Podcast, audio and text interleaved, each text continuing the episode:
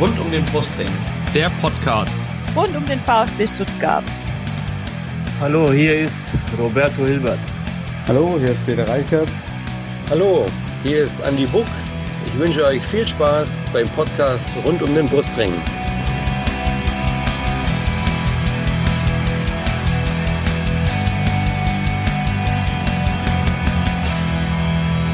Herzlich willkommen zum Podcast rund um den Brustring. Mein Name ist Lennart.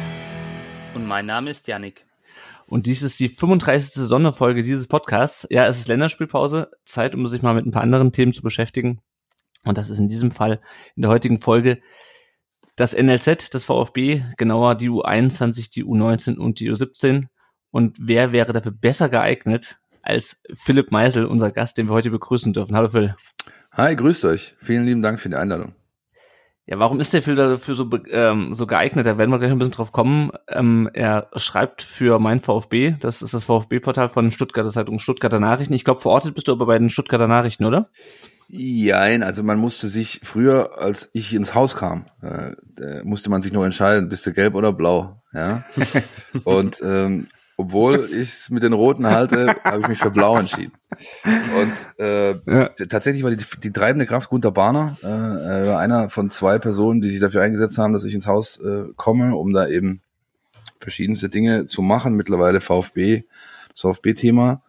Und während der, glaube ich, sechseinhalb, sieben Jahre sind es jetzt schon, äh, während der Zeit wurde das zusammengelegt. Das heißt, es gibt eine Gesamtredaktion, Stuttgarter Zeitung und Stuttgarter Nachrichten, die beide Titel bespielt. Das heißt, mhm. ein Sportressort, ein großes. Das bestückt beide Zeitungen, beide Online-Portale, die mein VfB-App. Ja. Sehr gut, sehr gut. Gunter Bahner, du weißt, dass da für viele gerade eine Welt zusammenbricht. Ja, das in der, in der, der VfB-Twitter-Bubble.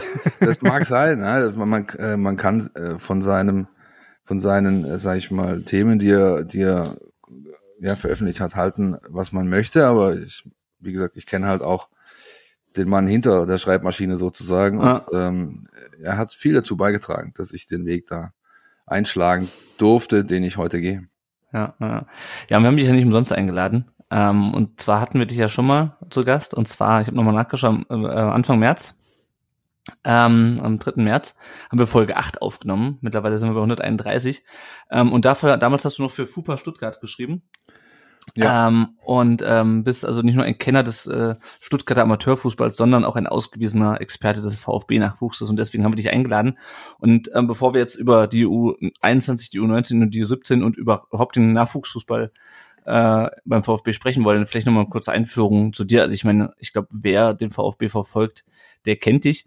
Ähm, aber woher kommt denn dein Interesse und auch dein Wissen ähm, über den äh, Nachwuchs beim VfB? Ich meine, man muss ja nur mal euren Podcast, äh, Podcast statt äh, hören. Ähm, da hört man ja jede Woche, wie viel Ahnung du von dem, von dem Thema hast. Woher kommt das?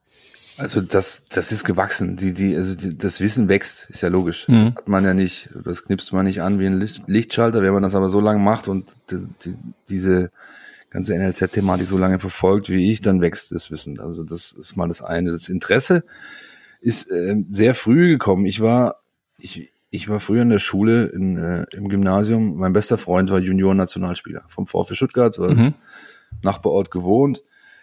Ich konnte auch ganz gut kicken, bei mir hat's nie gereicht, ja, aber ähm, bei ihm, der ist zumindest in der deutschen U17 unterwegs gewesen und beim VfB in der, in der Jugend auch ähm, gut unterwegs gewesen. Und ähm, so kam ich da halt in den Kontakt dahin. Das waren so Ende, ah, frühe 90er. Ja, der hat dann glaube, mein das, das, letzte Highlight, das er für den VfB hatte, war die deutsche B-Junioren-Meisterschaft 1994 äh, im mhm. Heilbronner Frankenstadion gegen Hannover 96 mit so Leuten auf dem Platz wie äh, Gerald Asamoah, Robert Enke und so weiter. Äh, mhm. und die Stuttgarter, der Dani und seine Jungs, die haben die 4-0 verdroschen und nach Hause geschickt. Und ähm, so, das waren noch die ganz Anfangszeiten von Schroff und Albeck. Ja. Mhm. Und, äh, einer von beiden heute noch in Leipzig, der andere äh, leider verstorben. Und so hat sich das halt irgendwie manifestiert. In meinem Nachbarort, in dem Verein, für den ich gekickt habe, sind zwei Jungs über die württembergische Auswahl eben auch zum VfB gekommen, äh, auch Nationalspieler, Junior-Nationalspieler geworden. So stand da einfach immer Kontakt. Und ich, wie gesagt, jahrelang, 30 Jahre lang selbst gekickt, war Jugendleiter in meinem Verein, habe Trainerscheine gemacht im, im, im Kinderausbildungsbereich und so. Mich hat es einfach interessiert und schlussendlich, ein Stück weit war es auch so, ähm, das ja, hätte sich einer so um mich gekümmert, wie die Jungs betreut werden, hätte es für mir vielleicht Mhm. auch für mehr gelangt, als dann irgendwann mal Bezirksliga kicken so, ja. Und, und das ähm, ja, hat sich dann irgendwie verfestigt. Und ganz grundsätzlich ist es einfach auch so, was ich schön finde, ist Wege verfolgen von Karrieren. Ähm, du, und du lernst eben Jungs, die es später weit bringen. Und wenn es auch dann vielleicht manchmal nur, in Anführungszeichen, Zweitliga-Fußball ist, ja, wie Marvin Waninzek jetzt beispielsweise Mhm. KSC auf der, auf der 10 spielt. Oder ein Benno Röcker, der später dann Kapitän von Brøndby Kopenhagen wurde, ja. Alles Jungs aus der, aus der Ecke hier. Ja. Und das mag ich so, dieses, dieses Weiter- und Mitverfolgen. Und diese Wege beginnen halt dort. Mhm. Beginnen im Stuttgarter Nachwuchsfußball, äh, im, im NLZ des VfB. Und das hat mich immer interessiert. Und so ist äh, aus dem anfänglichen Spleen irgendwie eine, eine, ja, mehr geworden. Und heute gucke ich da wirklich regelmäßig drauf oder sehr intensiv drauf. Ja. Ja, ja ich finde das auch ganz interessant. Ich habe irgendwann mal zufällig einen Podcast mit äh, Benno Röcker bei den, ähm, wie heißt denn der? Niemals erste Liga Podcast wie in Wiesbaden, als er, als er da gespielt hat. Das ist ich super interessant, weil der Name, den kennst du. Ähm, ich kenne so Leute dann halt erst, wenn so irgendwie zweite Mannschaft und dann so nimm mal bei der ersten mitspielen. Ähm, ich, viele Spiele hat er, glaube ich, nicht gemacht für die Nee. für, für, für die erste und, und dann, dann war er wieder weg und dann tauchen so Namen wieder auf. Ja, oder jetzt äh, Nick Betzner, über den sprechen wir nachher auch noch. Ja. Ähm, war mir natürlich ein Begriff. Und dann sehe ich, ah, okay, der spielt U21. Ah, okay, ich weiß schon, welche Diskussion jetzt losbricht. ähm, aber kommen wir zur Diskussion, äh, kommen wir gleich noch drauf. Ähm, du machst das jetzt auch schon so eine Weile. Und es sind ja vor allem junge Spieler, äh, logischerweise im NLZ, Jugendliche teilweise noch unter 18. Ähm, hat sich das, der Umgang von denen mit euch, mit den Medien verändert, professionalisiert? Wie ist es? Ja, ja, das kann man schon so sagen. Ähm, das kann man schon so sagen. Da hat am Anfang äh, war das alles ein bisschen lockerer noch, ja, und auch der der Club selbst hat weniger restriktiv eingegriffen, teilweise, ja, sondern man hat auch nochmal die Gelegenheit gehabt, wirklich in aller Ruhe mit jemandem zu schnacken oder wenn man den Vater kannte und dann hat man sich mal so getroffen außerhalb des Vereinsgeländes oder Vereinsgeländes. Aber ähm, ich, dann kam irgendwann Social Media, was Mhm. eine wichtige Rolle spielt in dem ganzen Kontext. Ja, ähm, und äh, dann die deutliche Professionalisierung des NLZ und damit einhergehend auch mehr Medienarbeit ähm, für diese Kids. Ich kann mich noch dran erinnern, ich habe wochenlang am, am Vater und am Spielerberater rumgegraben und auch am VfB natürlich, bis ich dann der erste Journalist war, der mit Timo Werner sprechen durfte, ein Interview Mhm. führen durfte. Das war, boah, da war der 16, glaube ich noch, hat, hat, äh, hat äh, gerade in der U19 noch gespielt, aber es war klar, der wird da nicht lange bleiben. Ja. Und äh, dann kam, bin ich auf Timo getroffen und der hat damals ja schon seine ersten äh, ja, Schritte auch im, im deutschen äh, Nachwuchsbereich gemacht bei den jeweiligen U-Nationalmannschaften und dort kriegen die Kids in jedem, in jedem Lehrgang, in jedem Ding ist da mindestens ein halber Tag Medienschulung dabei. Mhm. Und da hast du dann wirklich Eigentlich, gemerkt, ähm, also nicht so, dass der jetzt verschlossen war, aber du hast halt gemerkt, okay, der hat halt bestimmte Dinge gelernt bekommen von Experten, was ja per se Mhm. nicht schlecht ist. Aber ähm, es ist schon so, dass, sag ich mal, diese grundsätzliche Lockerheit, die vor 10, 15 Jahren mal da war, die gibt's nicht mehr, das ist klar. Ja, ja, das, das, das denke ich mir. Man bekommt das auch immer wieder mit. Ähm, ja, kommen wir noch mal aufs Thema Nachwuchsfußball in, generell in den letzten Jahren. Ähm, da haben wir uns ja auch ein paar, ähm, paar Notizen zu gemacht. Genau, richtig. Also wir wollen gleich mal einsteigen mit dem ja herrschenden Thema auch in der Gesellschaft, nämlich der Corona-Pandemie. Darunter hat ja auch der Nachwuchsfußball so ein bisschen gelitten. Die U19 und U17 Bundesligen wurden 1920, 2021 abgebrochen. Phil, ähm, was denkst du, welche Auswirkungen hat dies auf die Jugendspieler gehabt in Bezug auch auf ihre Entwicklung? Wie Starke. Starke. Starke, also Entwicklung, das gut, dass du es ansprichst, das ist der, der wichtigste Punkt. Sie konnten sich nicht weiterentwickeln, ähm, weil ihnen der Wettkampf genommen wurde und der ist nun mal maßgeblich für eine, sag ich mal, spielerische Entwicklung, ja, die, ein- die, die, die ein junger, junges Nachwuchstalent voll, vollziehen kann, durchlaufen kann. Ich glaube, menschlich hat es ihnen eher geholfen, weil ich glaube, jeder von uns da muss man es ja nur sich an die eigene Nase packen, hat in den letzten 18, 20 Monaten so einiges gelernt. Ja? Auf jeden Fall, ja. Und äh, es, es hat sich weiterentwickelt im besten Fall. Ähm, also das ist, das ist ein ganz großes Thema. Sie haben das versucht, äh, das ist beispielsweise Nico Willig und sein Team, die haben einen eigenen YouTube-Channel aufgebaut und haben da mhm. Challenges gemacht und haben die, mhm. Haben die Jungs da abgeholt, wo sie sind, beim Zocken und beim, beim, beim Wettbewerb haben und bei, sag ich mal, Internet, ja, und habe da sich alles Mögliche einfallen lassen, damit die so ein bisschen bei der Stange äh, gehalten werden konnten, denn am Anfang war nicht mal Training möglich, ja. Mhm. Ähm, und dann ist es ja auch so, dass ähm, äh, ja im Regelfall passieren ja da alle paar Wochen Abfragen. Da kommen Scouts von anderen Vereinen, aber auch von Verbänden. Ja, dann gibt's Lehrgänge und Sichtungstagungen und was weiß ich nicht alles, was die alles machen, ja, neben der Schule her. Das alles ist weg. Ja, und auch da bieten sich natürlich meistens, wenn du gut performst, bieten sich dann halt auch mal Chancen. Diese Chancen haben sie natürlich nicht gesehen, weil die jeweiligen Sichtungen, Wettbewerbe einfach nicht da waren. Ja. Mhm.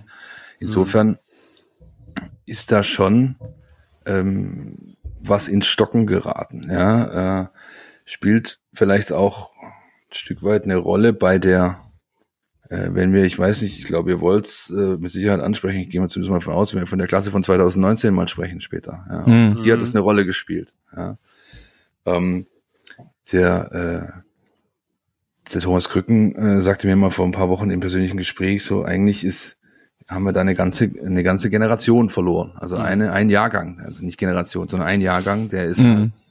der wird schwer haben, ähm, über den sogenannten ersten Bildungsweg in den Profifußball zu kommen. Kann sein, dass er dann mal so einen Weg geht wie ein, äh, beispielsweise Niklas Höhler, der jetzt in, in Freiburg für Furore sorgt, der sich hocharbeiten musste, ja, der nie ein NLZ von innen gesehen hat. Ähm, mag sein, dass sie diese Chance dann noch mal kriegen, aber der klassische Weg von wegen, du gehst jetzt hier in deinem NLZ von der U15, 17, 19 entweder direkt hoch oder über die U21 hoch, den, den wird diese Generation, diese, dieser Jahrgang nicht sehen, weil eben die Zeit so war, wie sie, wie sie war. Und das äh, ist vielleicht auch mit ein Auslöser für die aktuelle Situation im Profikader beim VfB, wo eben außer Lee Eckloff, der jetzt gerade seine ersten Schritte macht, halt keiner mehr ist. Ne? Ja. Aus, diesem, ja. aus diesem Jahr. Ja, genau. Auf die, auf die, die Pokalsiegermannschaft kommen wir nachher noch, ja. Ja, die werden wir nachher auf jeden Fall auch nochmal durchgehen. Ähm, ja, kommen wir mal zur U21. Ähm, die U21 ist ja aktuell in der Regionalliga unterwegs, Regionalliga Südwest, unter anderem auch mit ein paar Amateurvereinen. Ähm, wie siehst du das? Ist es sinnvoll, weil oftmals hört man auch von Seiten dieser Vereine, ja, zweite Mannschaften machen so ein bisschen den Wettbewerb kaputt, weil natürlich auch eine andere Qualität da ist, andere Möglichkeiten oder ähm, ja, wäre da vielleicht eine eigene Liga sinnvoll, wo jetzt nur diese zweiten Mannschaften sich messen? Es kommt immer auf die Perspektive an. Dass hm. du genau das von diesen Traditionsvereinen immer hören wirst, ist logisch, weil sie, sie haben eine ein Gegner mehr oder eine Chance weniger, die sie bekommen. Ja, Kickers Offenbach wird immer argumentieren, was machen die da? Die haben ja nichts verloren. Ja? Ähm, wenn du aus der Warte der jeweiligen zweiten Mannschaften argumentierst, der jeweiligen U21-Mannschaften, dann ist es extrem sinnvoll, in solchen Ligen zu spielen. Wer das kennt, beispielsweise in England, ähm, wo es eben so U21, U23 Ligen gibt, also wo quasi die Nachwuchssquads der, der großen Clubs gegeneinander antreten, damit verlängerst du eigentlich nur das Leiden der Jungs, ja. Weil die mhm. wollen nach all den Jahren NLZ-Fußball, taktisch hohe Ausbildung, intensiven äh, Training und die wollen endlich richtigen Fußball spielen, ja, mhm. in Anführungszeichen. Und das nimmst du ihnen, weil dann das kriegen sie eben nur, wenn sie gegen Kickers Offenbach und äh, äh TSG Baling und wie sie alle heißen, antreten und auch mal ordentlich die Knochen poliert bekommen. Und Einfach weil es auch eine andere Art von Fußball ist, ja, der da gespielt wird. Jetzt nicht unbedingt wegen der Härte oder so, sondern weil halt nicht jede Mannschaft ähm, äh, Mehmet Schollboys das 4-4-2 rückwärts furzen kann, sondern dass die einfach, mhm. dass die, dass die einfach, ähm, ja, das ist anders. Und das trägt wiederum einen großen Teil dazu bei, dass sich der Einzelne, aber auch die ganze Mannschaft entwickeln kann. Und wenn du ihn das nimmst, halte ich das für nicht sinnvoll. Ja. Ähm, grundsätzlich ist es so, sie haben die sportliche Qualifikation für diese Liga erhalten, errungen, sich erspielt, also dürfen sie auch da kicken. Ja. Ähm, wie gesagt, die andere Perspektive wirst du aber auch nie wegbekommen. Es wird immer ein Hessen-Kassel geben und ein Kickers Offenbach und, und ein äh, Rot-Weiß Koblenz und wie sie alle heißen, die sagen, hey, diese Mannschaften haben hier nichts verloren, weil ihre Möglichkeiten sind andere und so weiter und so fort. Mhm. Eine, eine vollständige Lösung wirst du, einen Königsweg kenne ich nicht und ich wage zu bezweifeln, dass der DFB einen hat. Insofern Ja. muss man sich mit der Situation, wie sie ist, auseinandersetzen und ich finde die okay, so ist es. Okay. Ich meine, es ist ja auch immer, also ich kann ja die andere Perspektive auch, auch durchaus nachvollziehen. Ich meine, ich war jetzt ähm, am, am Sonntag in Offenbach im Stadion. Ja, da waren halt 50 Gäste, oh gut, Corona mal außen vor, aber selbst ohne Corona wären ja nicht mehr als die 50 Gästefans gewesen, obwohl die erste spielfrei hatte. Ne? Ähm, die machen dir natürlich nicht die Kasse voll, ähm, aber auf der anderen Seite hast du halt gesehen, äh, Schippo, ähm, nach seinem, nachdem er sein Tor direkt vom Heimblock gefeiert hat, wurde das ganze Spiel bis zu seiner Auswechslung, als er kurz vor der gelb-roten stand, herbeleidigt. Ähm, das ist halt auch was anderes, weil wenn du gegen Dortmund 2 und Freiburg 2 spielst, dann passiert dir das halt nicht. Ne? Genau. Auch als, als junger Spieler. Und das ist ja auch sowas, wo du dich, wenn Corona irgendwann mal wieder vorbei ist, auch dran gewöhnen musst. Da kommst du halt auswärts nach Freiburg oder was weiß ich wohin, ja, Frankfurt auswärts. Ähm, da ist es halt was anderes als äh, U21, äh, U, äh, Nachwuchsspiele ähm, untereinander. Ja, genau so ist es. Also wenn du, das ist ein richtiges Stahlbad, ja, und das brauchst du als, das willst du vielleicht auch als Nachwuchsspieler, der, der weiter nach oben kommen will. Und dafür sind solche Erfahrungen super, ja. Wenn die dritte Liga wäre noch besser, weil da hast du es wirklich jede Woche. Da scheppert's jede Woche, da musst du nach Halle, da musst du nach Zwickau, da musst du nach Rostock oder jetzt gerade nicht nach Rostock, aber so diese, diese klassischen Dinger, ja, wo du jede Woche wirst du schon, wenn beim, wenn der Bus in die Stadt reinfährt, merkst du, hoppla, hier weht ein anderer Wind, ja, und, und das ist unfassbar wertvoll für die Jungs. Ja. Genau. Ähm, Phil, du hattest ja den DFB gerade kurz angeschnitten, dahingehend auch meine nächste Frage. Ähm, der DFB plant ja eine Reform des Jugendfußballs auf nationaler Ebene. Ist der Ligenwettbewerb mit Meisterschaft und Pokal bei der U19 und U17 sinnvoll, deiner Meinung nach? Ja, würde ich ganz klar bejahen. Ähm, ich finde die Reform grundsätzlich gut, die der DFB angeht. Das heißt, das Auflösen dieser klassischen Mannschaftsstruktur, Hm. kleinteilige Wettbewerbe, äh, dynamische Wettbewerbe, ähm, viel mehr Kontaktzeit am Ball für den Einzelnen. Solche Sachen werden sich da einstellen, die werden sich auszahlen. Man sieht das beispielsweise in Belgien ganz gut. Ja, Belgien macht das seit Jahren schon und die haben einen entsprechenden Erfolg. Man muss sich nur die Nationalmannschaft angucken. Dann weiß man, dass das ähm, System Hand und Fuß hat, was die da, was die da haben. Da Mhm. sehr stark hingeschaut. Also das konnte mir Thomas Krücken eigentlich in jedem Gespräch, das ich mit dem habe, mit dem Stuttgarter Nachwuchsleistungszentrumsleiter, schwieriges Wort, kommt dieses Thema zum Tragen oder zum Gespräch. Und ähm, das werden die machen, wollen die machen und das wird kommen. Aber äh, in diesem, sage ich mal, altersmäßigen Übergangsbereich, das heißt äh, U17, U19, da wirst du das weiterhin brauchen, weil ich kann keinen in die U21 in die Regionalliga Süd schicken, der äh, die letzten fünf Jahre jedes Wochenende drei gegen drei gechuppt hat. Das Mhm. funktioniert nicht, ja. Sondern ähm, die, da wirst du es brauchen, auch weil du die diese Mannschaften einfach auf das vor oder diese Jahrgänge auf das vorbereiten musst, was sie die nächsten Jahre erwartet, so sie denn Profifußballer werden. Und das ist eben knallharter Ergebnissport. Den kannst du diese Wettbewerbe nicht nehmen. Und da wird auch, ich kann da nur auch äh, Thomas rezitieren, da wird auch, glaube ich, die Allianz der Clubs äh, mit ihren NLZs äh, stark genug sein, um das Bestreben des DFB in diesen Altersklassen zu verhindern. Hm. Hm. Also da gibt's wohl keine allzu große Bereitschaft, sich diesem Modell zu öffnen. Ja, Im Jugendfußball, ganz klar, bevor es wirklich in den Leistungsbereich geht und der wird nun mal erst im B-Juniorenalter, also U17, als so einer gesehen. Da beginnt für diese NLZ-Leute der wirkliche Leistungsbereich. Davor ist es ein sogenannter, oder es ist der Ausbildungsbereich. Ja, natürlich werden auch U17 und U19-Spieler weiter ausgebildet, aber da ist einfach schon die Schwelle zum Leistungssport. Und äh, das wird, glaube ich, schon so bleiben.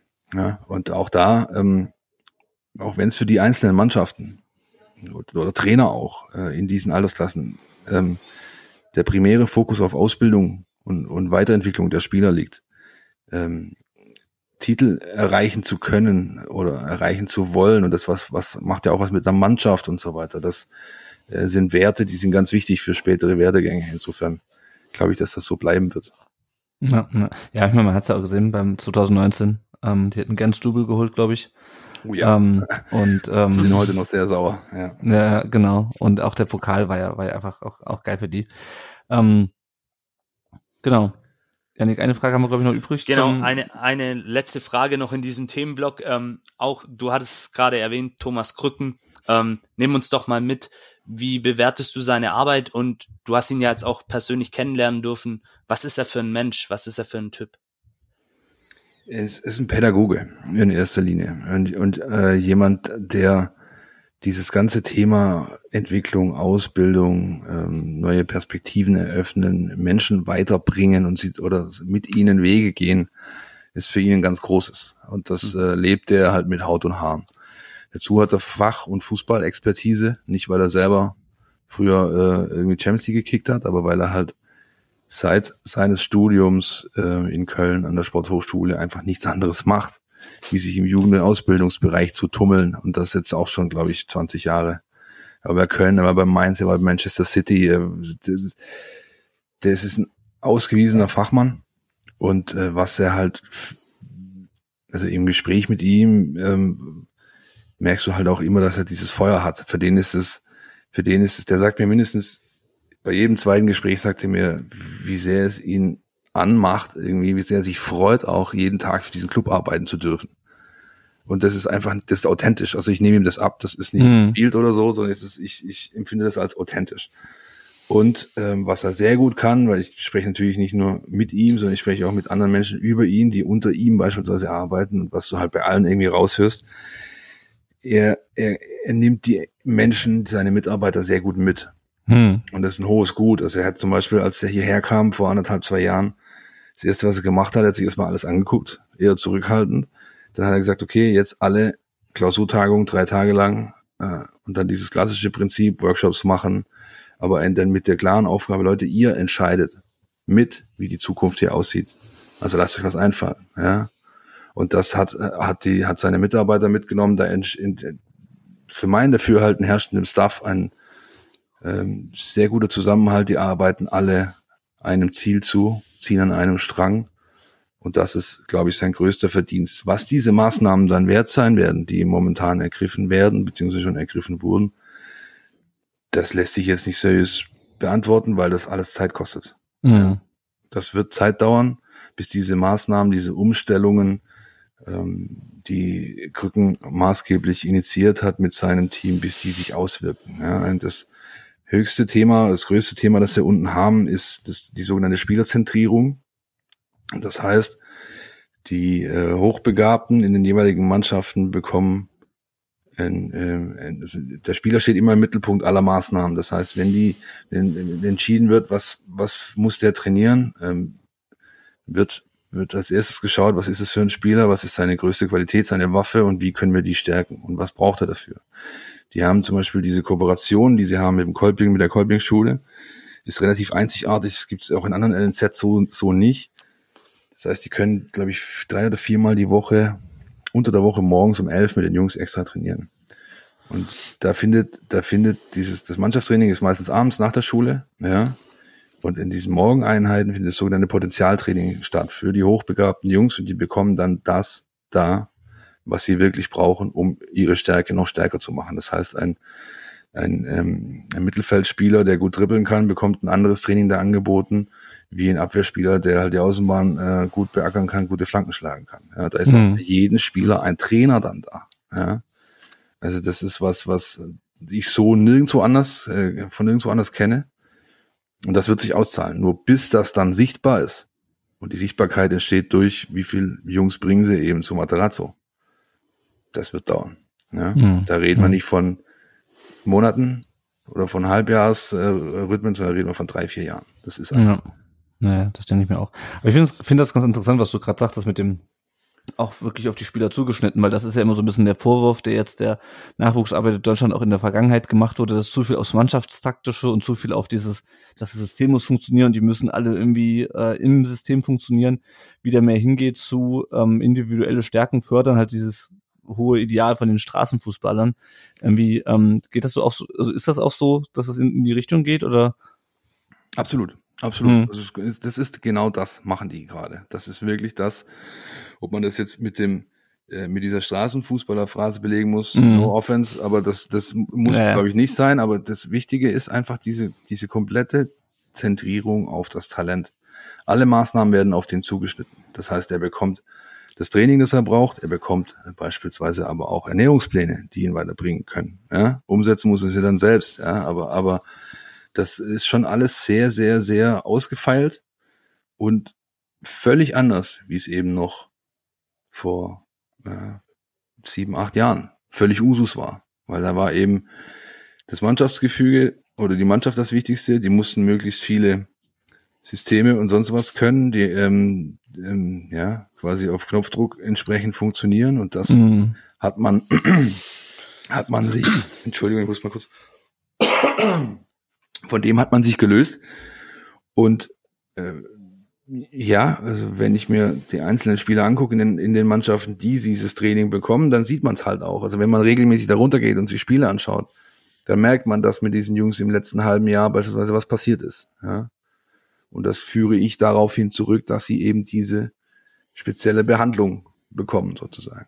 Ja, ja, das ist auch schon ein guter Ansatz. Ähm, ja, schauen wir doch mal auf die auf die einzelnen äh, oder auf die drei Nachwuchsmannschaften, ähm, wo man, denke ich, auch sinnvoll was, was zu sagen kann. Schauen wir erstmal auf die U21. Die sind äh, vorletzte Saison ähm, aufgestiegen in die, in die Regionalliga, äh, haben dann letztes Jahr den Klassenerhalt geschafft. Ähm, momentan sind sie Mittelfeld, wobei man dazu sagen muss, glaube ich, in der Regionalliga ist das Mittelfeld eigentlich schon ein Abstiegskampf, weil es, glaube ich, sieben und acht Absteiger geben könnte, je nachdem, wer, wer runterkommt. Ähm, wie, wie schätzt du die Leistungsstärke der Mannschaft ein? Es ist sehr, sehr, ist nicht einfach die Frage, weil ich, mhm. ähm, weil ich selbst noch nicht so wirklich schlau draus werde. Ja, ähm, und wenn ich jetzt schon einige Spiele gesehen habe, ich glaube 17, 18 sind gespielt, sowas. Mhm. Ja. Ähm, ich glaube, das Hauptproblem, sie könnte besser dastehen. Sie könnte besser dastehen, das war auch das Ziel. Also Michael Gentner beispielsweise, der sportliche Leiter, hat, sag ich mal, unter der Hand schon ähm, nicht nur Augenzwinkert gemeint, also so irgendwo zwischen vier und sieben, das wäre schon das, was wir uns vorstellen. Ja, mhm. das können die auch von ihrem reinen Leistungsvermögen, wenn man den Kader jetzt am Papier sich anguckt, so. Es gab aber einfach zu viel bis bislang, was sie davon abgehalten hat. Seien es Verletzungen, teils sehr schwere Verletzungen, äh, auch von Leistungsträgern, ähm, seien es Dinge, die die Achse, die Fahrenhorst sich zusammen hat stellen lassen, nicht ihr volles, volles Leistungsvermögen abrufen kann. Also Spieler wie Weil, Stein, äh, Schiplock, Notnagel, ja, die, die vorangehen müssen und sollen, die konnten das in vielen Situationen oder Spielen nicht, weil sie zu sehr mit ihr, sich selbst beschäftigt waren. Mhm. Dadurch kam eine ganze Reihe an teils knappen, bitteren Niederlagen die die Mannschaft zurückgeworfen haben, tabellarisch. Ja. Ähm,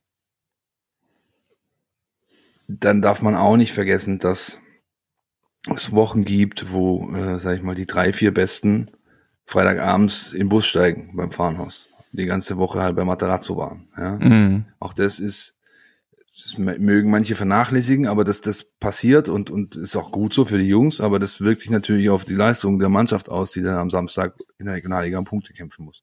Ja. Ähm, was ich gut finde, ist, dass das Fahrenhaus ähm, das auch schon vorher wusste. Der kam, äh, der wusste ganz genau, was sich einlässt, als er hierher kam. Der, der hat das auch gesucht, weil, weil es für ihn eine Herausforderung ist. Ähm, und er macht das für mein Dafürhalten sehr gut. Der findet die richtige Mischung in der Ansprache von wegen, heute muss ich ihn mal einen zwischen die Ohren geben und ähm, andererseits heute brauchen sie eher mal so das Zuckerbrot, so das macht er für mein Dafürhalten sehr gut. Äh, schlussendlich wird's drauf rauslaufen, ähm, wie wie sich die die beiden eingangs angesprochenen Punkte, wie die sich äh, stabilisieren. Ja? Also wird, wird die Achse dauerhaft mal ordentlich funktionieren, äh, mit Leistung vorangehen und dadurch führen. Und mhm. zum anderen äh, kommen nicht noch mehr schwere Verletzungen dazu von Spielern, die eigentlich ganz klar Stammspieler sind in dieser Mannschaft, die dann entsprechend fehlen und nicht zu kompensieren sind.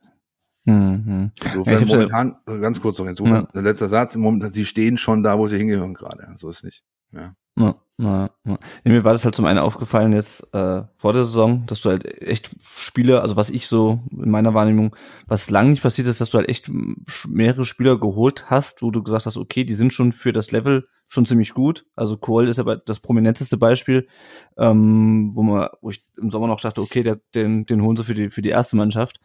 Ähm, aber auch ähm, den, äh, wie heißt denn, den sie aus Braunschweig geholt haben, der Bennett heißt. Bennett ist halt, glaube ich, auch kein, auch, auch kein ganz schlechter. Wir können gleich noch über ein paar Spieler äh, sprechen, die man jetzt vielleicht nicht so auf dem Schirm hat. Unbedingt, ich meine, Schippo äh, hat letztes Jahr noch in einem Bundesliga-Kader gestanden. Äh, ich hatte aber jetzt beispielsweise, als ich am, am, Sam am Sonntag im Stadion war in Offenbach, das Gefühl, nachdem Schippo dann runter ist, Außerdem ähm, schießt da bei äh, gut Offenbach auch schwere Gegner, ganz klar, aber außerdem äh, schießt da auch keiner Tor mehr an, an dem Tag für den VfB. Also ähm, ja, also ja, ich meine, bedarfst auch nicht, also nicht nur ähm, äh, cool äh, war für den VfB 2 gedacht, das war auch so klar kommuniziert von von Misslintat, mhm. dass der erstmal da unten seine Spuren sammelt, aber auch Ito und Bears beispielsweise. Ja. ja. Also da ähm, da könnte schon natürlich ein bisschen, das wäre natürlich eine gewisse Qualität, sagen wir es mal so. Ja. ja andererseits, andererseits, also wie gesagt, man, ähm, die sind momentan nicht in der Verfassung, dass andere an sich an der Achse oder oder wenn es nur Schippo ist, hochziehen können und daran wachsen können. Die sind gerade alle damit beschäftigt, erstmal wieder diese Struktur, die sie zurückerlangt haben jetzt die letzten zwei, drei Spiele, wenn das alles null Nulls waren und so, aber die, die gilt es erstmal wieder zu verfestigen und dann können sie vielleicht gucken, wie sie einen Schritt auch in der Offensive nach vorne kommen. Ja, und ein, ein Alu Kohl, der wochenlang ähm, ja, Tabletten genommen hat oder Spritzen bekommen hat, um überhaupt kicken zu können, der hätte eigentlich längst eine Pause gebraucht. Ja, ist da der beste Torschütze. Mhm. Ähm, der hat natürlich gefehlt am Biberer Berg am Wochenende. Ja. Ja. Ja. Ja. Aber es ist schon so ein bisschen so ein, so ein Paradigmenwechsel auch bei der, bei der zweiten Mannschaft, oder? Dass man die so prominent verstärkt. Ja. Und auch so qualitativ. Also ne, das eine sind Namen wie Schippo und, und Kuol, aber das andere sind halt auch Leute wie, äh, wie Bennett, glaube ich, wie gesagt, der, der nicht ganz schlecht ist und, und auch andere, ähm, die du halt teilweise auch von, von besseren, also jetzt nicht irgendwie aus irgendwelchen anderen NLZs holst, sondern halt von Braunschweig beispielsweise, die ja nur dritte Liga spielen. Ja, also der, der, die haben schon, ähm, auch wenn sie das gut gemacht haben, nämlich indem sie das nicht offensiv kommuniziert haben, aber sie haben natürlich schon ein bisschen damit geäugelt, vielleicht angreifen zu können. Ja? Mhm. Und sie merken jetzt, es ist ein Jahr zu früh gewesen, sozusagen, den Angriff jetzt schon zu wollen. Ja? Diese Mannschaft muss mittelfristig in die dritte Liga. Da braucht man nicht drum herum reden. Das ist das ähm, Umfeld, äh, der Nährboden, den die brauchen, um, um wirklich dann äh, Spieler produzieren zu können, die sich nachhaltig weiter oben etablieren können. Ähm, und da können die auch hinkommen, aber nicht mehr in dieser Saison oder das war vielleicht ein bisschen zu viel gewollt, auch wenn ich äh, mich da ein Stück weit im Spekulativen bewege, weil es wie mhm. nie so kommuniziert war vom Club selbst. Aber alle Maßnahmen, äh, wenn man da schon eine Weile dabei ist da, und da drauf guckt, da unten haben dafür gesprochen, dass das schon so heimlich, äh, dass da ein Auge drauf geworfen mhm. ja. Ist aber gar nicht schlecht, weil wir haben vorher viel über solche Sachen gesprochen auch. Also auch solche Phasen helfen dir als Mannschaft, aber auch als Individuum bei der Weiterentwicklung, wenn du das annimmst. Insofern vielleicht profitieren sie davon. Ja. Also jetzt noch ein Jahr lang erstmal sich strecken müssen und gucken müssen. Und dann sieht man weiter. Ja, ja. ja ich denke auch absteigen werden sie, werden sie, denke ich, nicht. Ähm, dafür ist dann, glaube ich, die individuelle Qualität. Also weiß man nie. Ähm, Verletzungen sind, äh, wissen wir aus der Bundesligamannschaft, Verletzungen sind echt immer, können, äh, können ganz schön reinhauen. Äh, aber ich denke mal, dass, ähm, dass es ja schon auf die Liga, die Liga halten werden. Wir haben ein paar, ähm, wir haben ein paar Hörerfragen bekommen ähm, zum Thema U21. Der Ray Bucanero hat gefragt, äh, der Christoph, warum bekommen in dieser äh, Saison weniger Spieler Einsätze in der U21? Wie können sich Nachwuchsspieler ohne Spielpraxis entwickeln? Also spielt natürlich der auf ähm, auf jüngere Spieler in der ähm, aus die eigentlich im Kader der ersten stehen ähm, an und äh, die weniger in der U21 eingesetzt werden, als das vielleicht in der Vergangenheit mal der Fall war. Weil sie oben gebraucht werden. weil sonst beispielsweise kein Trainingsbetrieb aufrecht erhalten werden kann. Mhm. Ähm, weil sie ähm, ein Stück weit ähm, ja, da wirklich, das, das ist mein Dafürhalten. Ich habe die Frage jetzt anders verstanden, aber ich, du hast natürlich recht. Äh, ich habe die Frage verstanden, eher von unten. Also warum nicht mehr U19-Spieler? Ach so, ja, das Weil kann natürlich auch sein. Gut, wobei das deckt, deckt sich ja teilweise. ne? Also wenn du sich ja Bilder anguckst. Deckt sich teilweise. Also wenn ich, da muss ich jetzt gerade an Sonntag denken oder an Samstag, da hat Mathis Hoppe beispielsweise sein äh, Debüt gegeben, ja, in der Mhm. Regionalliga U19-Spieler. Laupheimer Castanaras regelmäßig dabei, ja. Ähm, aber ich glaube, Christoph hat schon so gemeint, wieso nicht, letztes Jahr war es oft der Fall. Ahamada ging da runter und so Ja. weiter und so fort, ja. Das war diese Saison auch schon ein paar Mal der Fall. Mio hat ein, zwei Spiele gemacht, ähm, er hat sich dann verletzt. Also ich glaube, es ist eine, ähm, ja, hat vielleicht mit beidem auch zu tun. Also zum einen äh, Verletzungen. Mio fällt mir jetzt spontan ein, aber auch in Ahamada kommt gerade erst zurück. ja. Ähm, äh, zum anderen, ja, und weil die, die halt fit waren, da oben echt gebraucht wurden, ja. Du darfst ja mittlerweile 20 Personen auf einen äh, Bundesliga-Spieltagskader schreiben, 20 Spieler. Und die Materazzo hat das in einigen Spieltagen nicht ausnutzen können, Mhm. weil die Leute gar nicht hatte. Ja, dann hat Ja, ja, na. nur noch 17 oder 18 drauf. Und insofern, da wird was Gutes und äh, das vielleicht beantwortet Christophs Frage noch da zusätzlich. Die, die sprechen wöchentlich. Ja, also es gibt ein wöchentliches Meeting, das ist immer donnerstags mit Perchtold, der aus Materazzo äh, Co-Trainer-Staff so die Schnittstelle bildet zum Nachwuchsbereich. Den Nachwuchstrainern, da werden die einzelnen Spieler bewertet. Äh, wie haben sie letzte Woche sich geschlagen? Wie trainieren sie gerade? Wie sind sie drauf? Dann wird teilweise verschoben. Das heißt, Spieler X bekommt eine Belohnung, darf weiter oben mittrainieren oder mitspielen und so weiter. Also da ist eine sehr gute Abstimmung da. Regelmäßig auch sitzt der Materazzo mit am Tisch. Das sind also äh, Prozesse, die sich da eingeschliffen haben, die ähm, ja eigentlich also dagegen sprechen, was Christoph eigentlich befürchtet, nämlich dass da so die, der Kommunikationsfaden abgerissen ist oder so. Ja, das ist nicht der Fall. Und, Naja. äh, im Zweifel muss man den Einzelfall immer dann auch getrennt bewerten. Ähm, pauschal davon jetzt irgendeine größere Problematik, Thematik ableiten zu wollen, das, das, das mag ich, möchte ich nicht, weil es sie nicht gibt, meines, meines Erachtens. Hm. Ja, ich glaube, die Leute haben immer so ein bisschen die Vorstellung, äh, dass du einen BE hast, der jetzt halt in der äh, ersten Mannschaft wenig zum Einsatz kommt und äh, meistens auf der Bank sitzt, wenn überhaupt, äh, dass du den noch in die Regionalliga stecken könntest und der da alles zusammenballert. Nee, der Ähm, aber so, der so nicht einfach mal ist es halt, glaube ich, nicht. Moment mal, der darf nicht mal der kicken. Ja, Ah, also, Ah, das, äh, okay. ist- also jetzt auch nur ein, ist- ein Beispiel, er aber ist, Er stimmt. ist Türke. Damit ist er ein Nicht-EU-Ausländer. Die Türkei ist kein EU-Staat. Mhm. dadurch und es gibt es gibt glaube ich seit 2008 oder sowas gibt's äh, Arbeits das ist Arbeitsrecht das betrifft nicht nur mal den Ah, Fußball okay.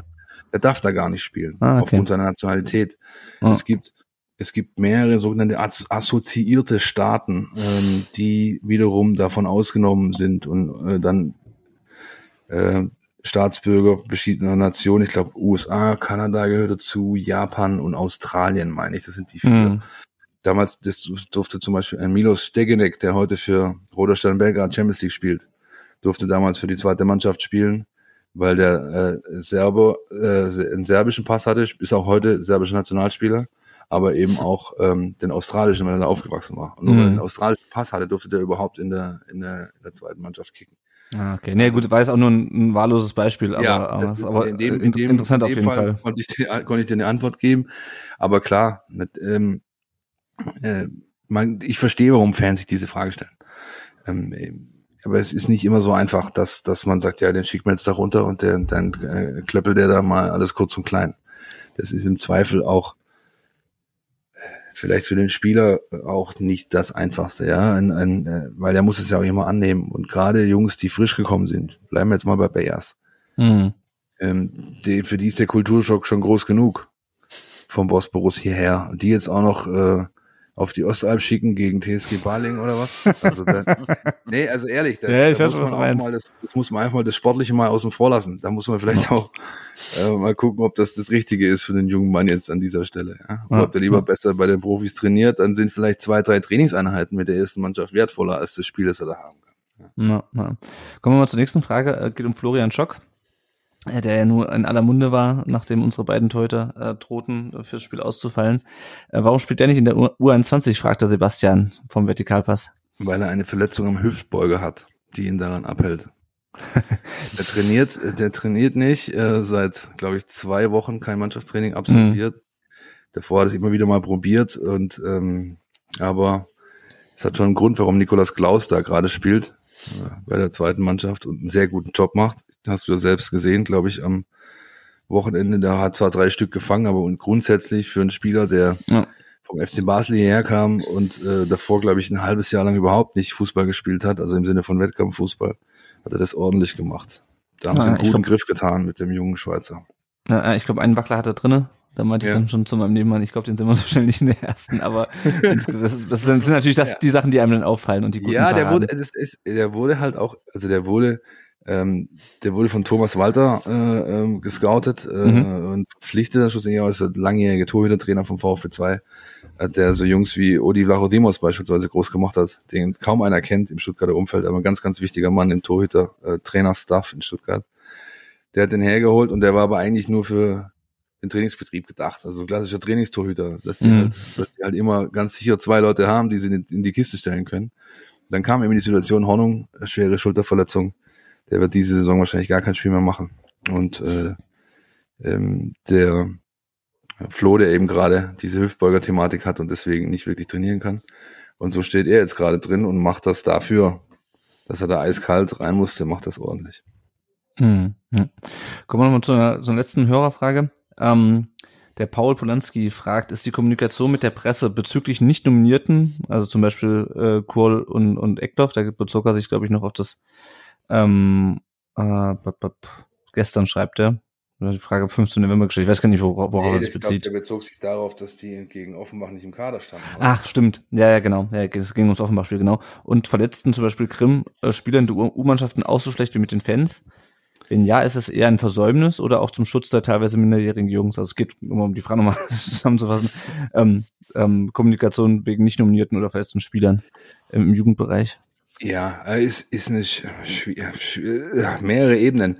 Also zum einen, der Verein ist nicht verpflichtet, irgendwas zu mhm. kommunizieren. Mhm. Ja, das muss er nicht. Ja, und bei manchen Sachen ist auch das Thema Schutzpersönlichkeitsrechte und so weiter eines. Ja, junge Spieler, ähm, vielleicht, keine Ahnung, äh, das, kann eine Rolle spielen. Zum anderen ist es auch immer äh, also man muss natürlich sie auch fragen, wenn sie fragen. Wenn man sie fragt, dann geben sie ja nicht Auskunft. Mhm. Also die Leute im Verein und das passiert natürlich nicht immer. Den Schuh muss ich mir anziehen. Ich habe auch nicht immer, ich, ich mache eigentlich so eine wöchentliche Telefonrunde. Ich, ich telefoniere mit äh, Nico Willig, mit Markus Fiedler, mit Thomas Krücken äh, oder sehe sie bei den Spielen, spreche da. Und äh, dann gibt's noch in, in, im, im, im, sag ich mal, im Pressestaff des VfB jemanden, der sich ausschließlich um den NLZ-Bereich kümmert, was die Pressearbeit angeht. Das sind so meine vier Haupttelefonkunden mhm. jede Woche. Ja. Und, und ähm, ich frage halt auch nicht immer alles ab und nach. Und das ist äh, dann so, dass dann eben Dinge unter den Tisch fallen. Aber wenn jetzt so ein Spieler wie Kevin Grimm sich innerhalb von zwei Jahren den dritten Kreuzbandriss abholt und äh, wo es wirklich auch schon, also da geht es jetzt nicht mehr um, wird er gesund und kann er wieder kicken, sondern da geht es eher schon darum, wird er jemals eine Fußballkarriere haben können. Ja? Mhm. Dass dann der Verein damit nicht hausieren geht, äh, halte ich jetzt für legitim, so irgendwo. Ja? ja. Und ähm, dass jetzt Spieler wie Kohl und Eckloff, die eigentlich jeder erwartet hat in Offenbach im Kader, da am Sonntag nicht drin standen, weil sie eben die komplette Länderspielpause fester Bestandteil des Profikaders waren ausschließlich den Rhythmus, den Materazzo vorgegeben hat, ähm, ja gegangen sind, dann muss das der Verein auch nicht kommunizieren, dass das dass man da natürlich die eine oder andere Frage stellen kann, ob es vielleicht für den jungen Herrn äh, Eckloff beispielsweise sinnvoller gewesen wäre, eine Halbzeit auf dem Biberer Berg zu spielen, anstatt zwei freie Wochenende, äh, ein freies Wochenende bei mhm. zu haben. Das, die Frage kann man ganz klar stellen, ja. Aber dass der Club da nicht, nicht alles ähm, äh, bis ins en Detail kommuniziert, das muss er nicht. Ja. Wenn man grundsätzlich an die Thematik rangeht und sagt, wie hat sich die Öffentlichkeitsarbeit des Clubs bezogen auf den Nachwuchs verändert in den letzten Jahren, muss man ganz klar ein positives Fazit ziehen, meiner Ansicht nach. Da passiert ja, mehr auf Social Media, auf da wird mehr kommuniziert, da gibt's wöchentliche Spielberichte, Videoformate und, und, und. Da muss man halt das intensiv verfolgen. Das Information ist in dem Fall dann halt auch irgendwo eine, eine Hohlschuld. Die muss ich mir erholen, wenn ich die haben will. Ja, und das gilt für mich als Journalisten, der nicht immer vielleicht alles en Detail dann abfragt, aber das gilt halt eben auch für den Fan, der sich dann halt vielleicht äh, auch erstmal allumfassend kundig machen muss, bevor er was in Frage stellt sozusagen oder äh, was in, in Frage zieht, ja. Mhm. Also ja, es ist, wie gesagt, auch da eine, eine vielschichtige Geschichte. Ich möchte jetzt nie kein Fingerpointing betreiben oder so. Anders ist, gibt's keinen, meiner Ansicht nach. Ja, ja. Man kann da mehr machen. Ähm, wir versuchen da auch viel zu machen. Ähm, ich, wir arbeiten gerade an sowas, also für die Mein VfB, ähm, sage ich mal, Kanäle an, an so einem wöchentlichen Sammler, der, der sowas auflistet, beispielsweise, wo spielen die Jungs am Wochenende, wann sind die Spiele, was kostet der Eintritt, wo, äh, ja, wo, wann hm. und so weiter, wer fehlt. So diese klassische Vorschau auf den Spieltag. Ob wir das in den Regelbetrieb überführen können, weiß ich noch nicht, aber ich verstehe, dass es die Menschen interessiert. Ist auch gut, dass es sie interessiert. Ähm, Im Einzelfall bleibt dann aber halt doch mal hier und da eine Information auf der Strecke. Ja. Letzte Hörerfrage noch, äh, geht um Frank Voranhaus und dafür noch eine kurze Anekdote ähm, zum Offenbach-Spiel, damit höre ich dann auch auf mit diesem Spiel. ähm, äh, Wen es äh, interessiert, äh, bei den Offenbachern stand an der Seitenlinie übrigens Retoristic. Die Älteren unter euch werden ihn noch in, im VfB-Trikot kennen. Und auch sein Co-Trainer Marian äh, Kovacevic wird ausgesprochen. Der, äh, Kovacevic. Christian, Christian hm? Kovacevic, glaube ich. Kovacevic, okay.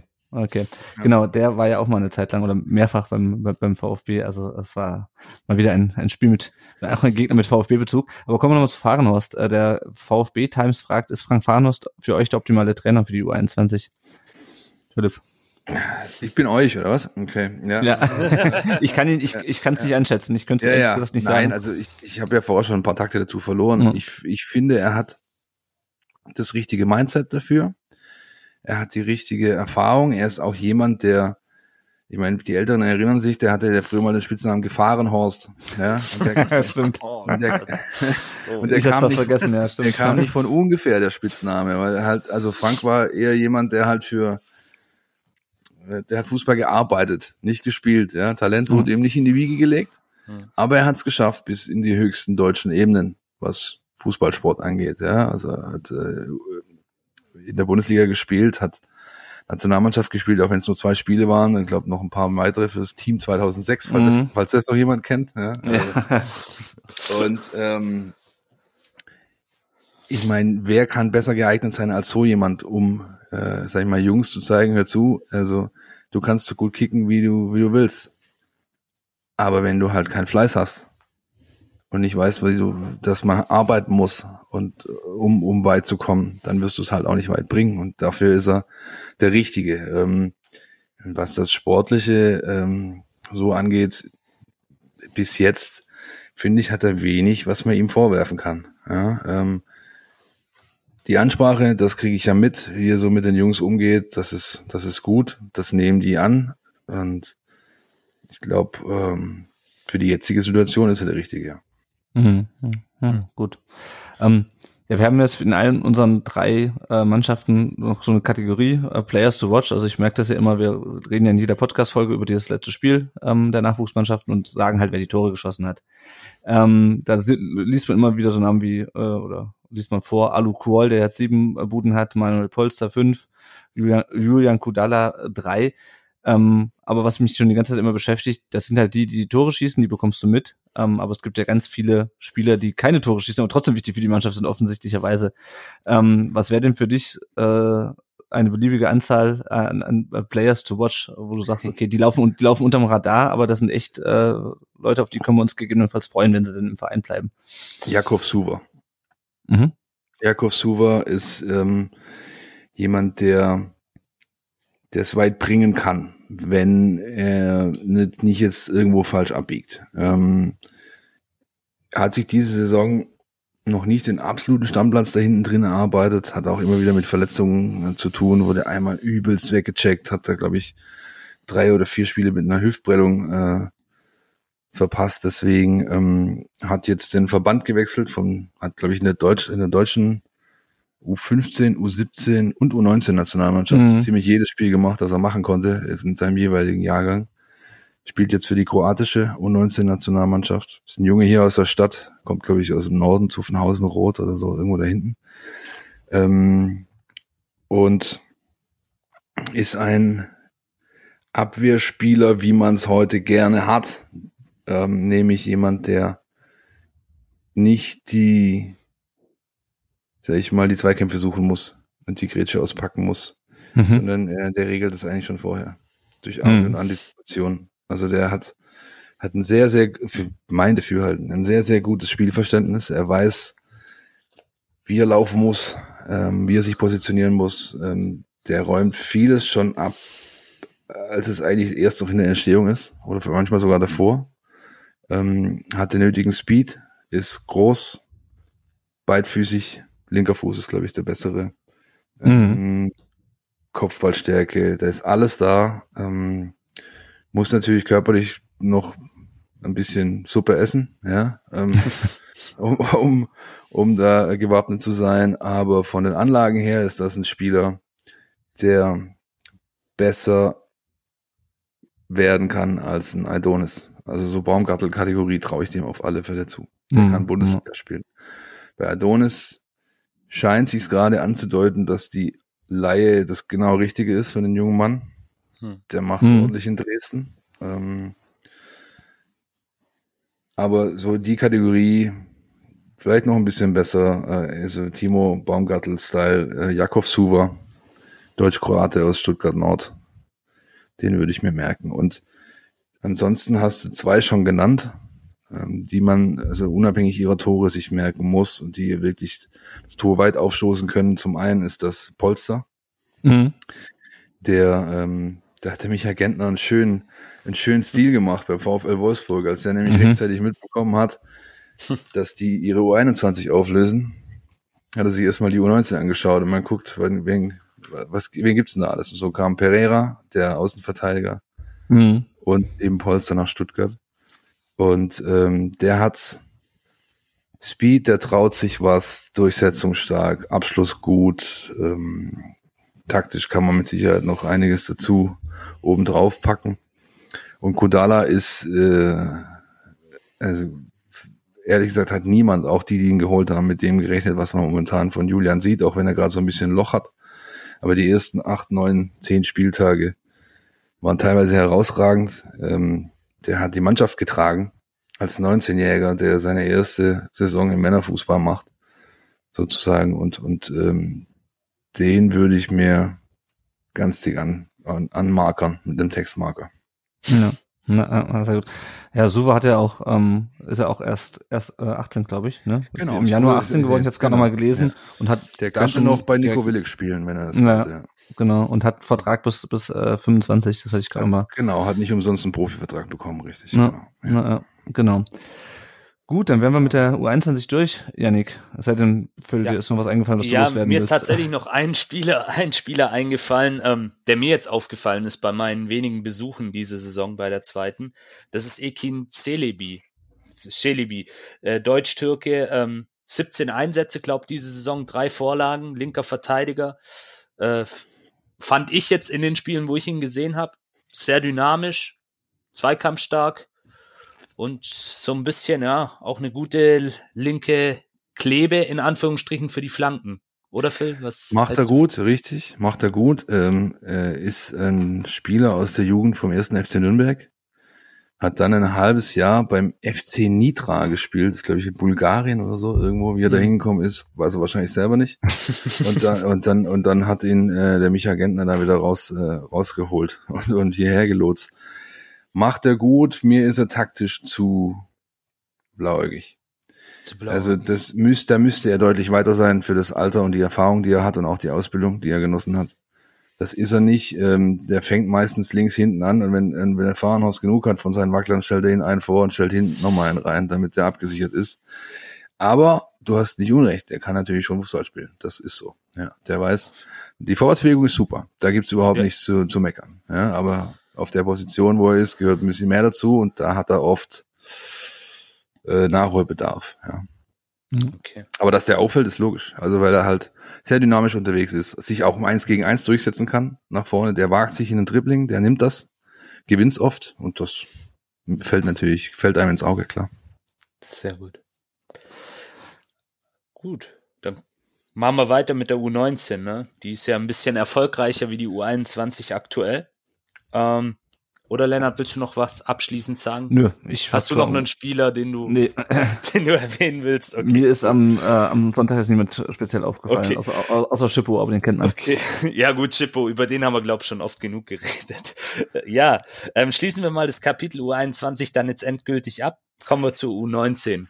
Ähm, ja, aktuell Kampf um die Tabellenführung mit dem ersten FC Nürnberg, dahinter die Eintracht aus Frankfurt und Spielvereinigung Unterhaching, liebe Kinder, die haben auch mal Bundesliga gespielt, das nur als, das nur als Ergänzung. Also, das ist ein sehr bekannter Verein auf jeden Fall aus der Münchner Vorstadt.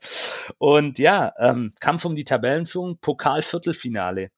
Phil, wie stark ist die Mannschaft und ist dieses Jahr ein Titel drin? Und wie wichtig wäre das für die Truppe? Also ich fange in der Mitte an. Äh, ein Titel ist immer drin für den VfB Stuttgart, national und äh, ist auch das Ziel. Also wie gesagt, neben allem, äh, neben aller Priorisierung auf Entwicklung der Einzelnen ist das für die immer wichtig, dass sie den Anspruch haben, auch bis zum Ende, um diese beiden Titel mitzuspielen. Einen werden sie sicher holen, das ist der Staffeltitel in der Süd. Ich glaube, da trotz Nürnberg und Haching und wie sie alle heißen, übrigens kurzer Ausflug. Aber in der, in der U17-Bundesliga ist Haching ganz weit vorne mit dabei. Mhm. Da passiert gerade einiges. Ja, und da hat ein gewisser Herr Wagner was damit zu tun. Sandro Wagner. anderem. Ja, ähm, da kann man ruhig mal ein Auge drauf werfen. Ja, und auch so jemand wie äh, Adiemi, der jetzt über Salzburg wahrscheinlich demnächst wieder den Weg in die Bundesliga findet und für Hansi Flick schon spielt, kommt aus Unterhaching. Ja, da wird sehr, sehr gute Arbeit gemacht. Ähm, gut, äh, sorry. Ähm, ja, also Kein die werden, Problem, die gerne. werden, die werden, die werden um die Titel mitspielen können. Ähm, ganz sicher. Dafür sind sie stark genug. Dafür würde auch einiges getan. Ich kann mich an selten ein Jahr erinnern beim, äh, bei der U19, als das Spieler vom FC Basel, von Rapid Wien, vom FC Toulouse hierher geholt wurden. Ähm, und das sieht man halt schon auf dem Platz. Die können, die können sehr, sehr gut Fußball spielen. Die haben jetzt am Wochenende 7-0 gegen SV Wermersdorf, irgendwas, keine Ahnung. Also im, im WFV-Pokal, im, im Verbandspokal des, des äh, von Württemberg gewonnen und steigen jetzt, glaube ich, nach drei Wochen Pause wieder ein mit dem Spitzenspiel gegen Frankfurt mit Jürgen Kramny. Das ist jetzt Stimmt, am ja. Samstag, 15 Uhr in Stuttgart unten. Also wer nichts Besseres zu tun hat, geht da bitte hin und unterstützt die Jungs. Ähm, sie sind noch amtierender DFB-Pokalsieger. Fun Fact, weil der DFB-Pokal ja ausgesetzt wurde aufgrund der ähm, Ding. Das heißt, die, Neu die Klasse von 2019 äh, ist immer noch amtierender DFB-Pokalsieger. Also Dayaku, Lockel, Mack, Ekloff, äh, Günnes und so weiter, wie sie alle heißen, Hottmann, die sind, ähm, die sind da noch äh, Titelverteidiger. Und ich glaube, sie haben jetzt nicht die schlechtesten aus dem Weg geräumt in den ersten beiden Runden mit Bremen und mit Leverkusen. Also da ist mit den Jungs zu rechnen. Du merkst auch immer, wenn, wenn du Nico sprichst, also Nico Willig vor diesen Spielen, wenn die dann anstehen, wie es da glitzert in den Augen. Also der hat, der hat richtig Bock drauf und er scheint das ganz gut vermitteln zu können an seine Jungs. Ja. Ich habe das Spiel gegen Leverkusen in so einer 10, 15 Minuten Zusammenfassung gesehen. Also das war teilweise schon sehr, sehr ordentlich. Ja. Und ähm, das scheint ihnen zu taugen, diese K.O.-Situation. Und äh, in der Liga, wenn die jetzt nicht einbrechen oder äh, ein, zwei Stützen verlieren, dann werden die bis zum Ende um den Titel mitsprechen. Ja. Und wenn sie den, die ersten beiden Plätze belegen in der Süd, dann sind sie äh, automatisch in, den, in diesem Meisterschaftsendspiel dabei, der in so einem Art Playoff-Verfahren dann ja stattfindet. Und äh, da kommen, da kommen die hin, bin ich mir ganz sicher. Was halt ähm, nicht passieren darf, ist, dass Castanaras und oder TBD ausfallen, weil die beiden haben den 50 Prozent aller Hütten geschossen, wenn, wenn Mhm. ähm, also das wird sich bemerkbar machen, sagen wir es mal so, ja, wenn einer von den beiden länger fehlen würde. Zwei absolute Schlüsselspieler dann auch in dem Bereich sicherlich. Ähm, ja, kommen wir mal auf das Thema Durchlässigkeit zu sprechen. Ähm, und das machen wir gerade anhand ähm, dieser Class of äh, 2019, ähm, 2019. Weil damals haben wir gegen RB Leipzig gespielt. Ähm, nehmen wir mal kurz den Kader auch mit rein. Bei denen hat es keiner geschafft in die erste Mannschaft ähm, aus diesem 2019er Finalkader. Gut, jetzt muss man natürlich sagen, Leipzig vielleicht auch nochmal anderes Level. ähm, holen auch viele Talente aus dem Ausland. Vielleicht da auch nochmal schwerer durchzukommen. Beim VfB hat's Lee Eckloff geschafft. Kopf, ähm, Hornung, Münst, Aidonis sind verliehen. Erik Hottmann äh, spielt jetzt bei Türkgücü München in der dritten Liga. Trifft dort auch, glaube in regelmäßigen Abständen, so wie ich mitbekommen habe. Ähm, Reuter nach Bornheim per Lockel, den ich persönlich sehr geschätzt habe und wo ich auch wirklich traurig war, als er gegangen ist, äh, spielt bei Gladbach 2 in der Regionalliga West.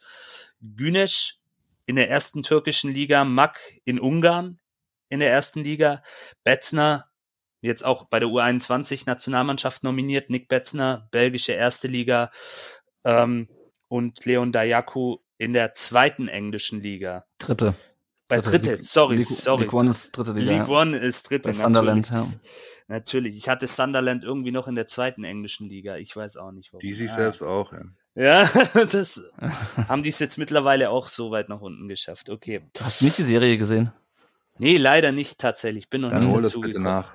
Ja, mu gut. muss ich gleich nachher machen. Gleich mal schauen. Sunderland till I die. Sunderland till I die, okay.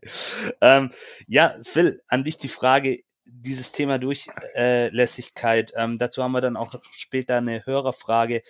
Ist es besser geworden, deiner Meinung nach? Ähm, Beibe ist die Beibehaltung der Uhr 21 als Zwischenschritt wichtig und ist der direkte Sprung nach oben meist dann doch zu groß oder zu schwer?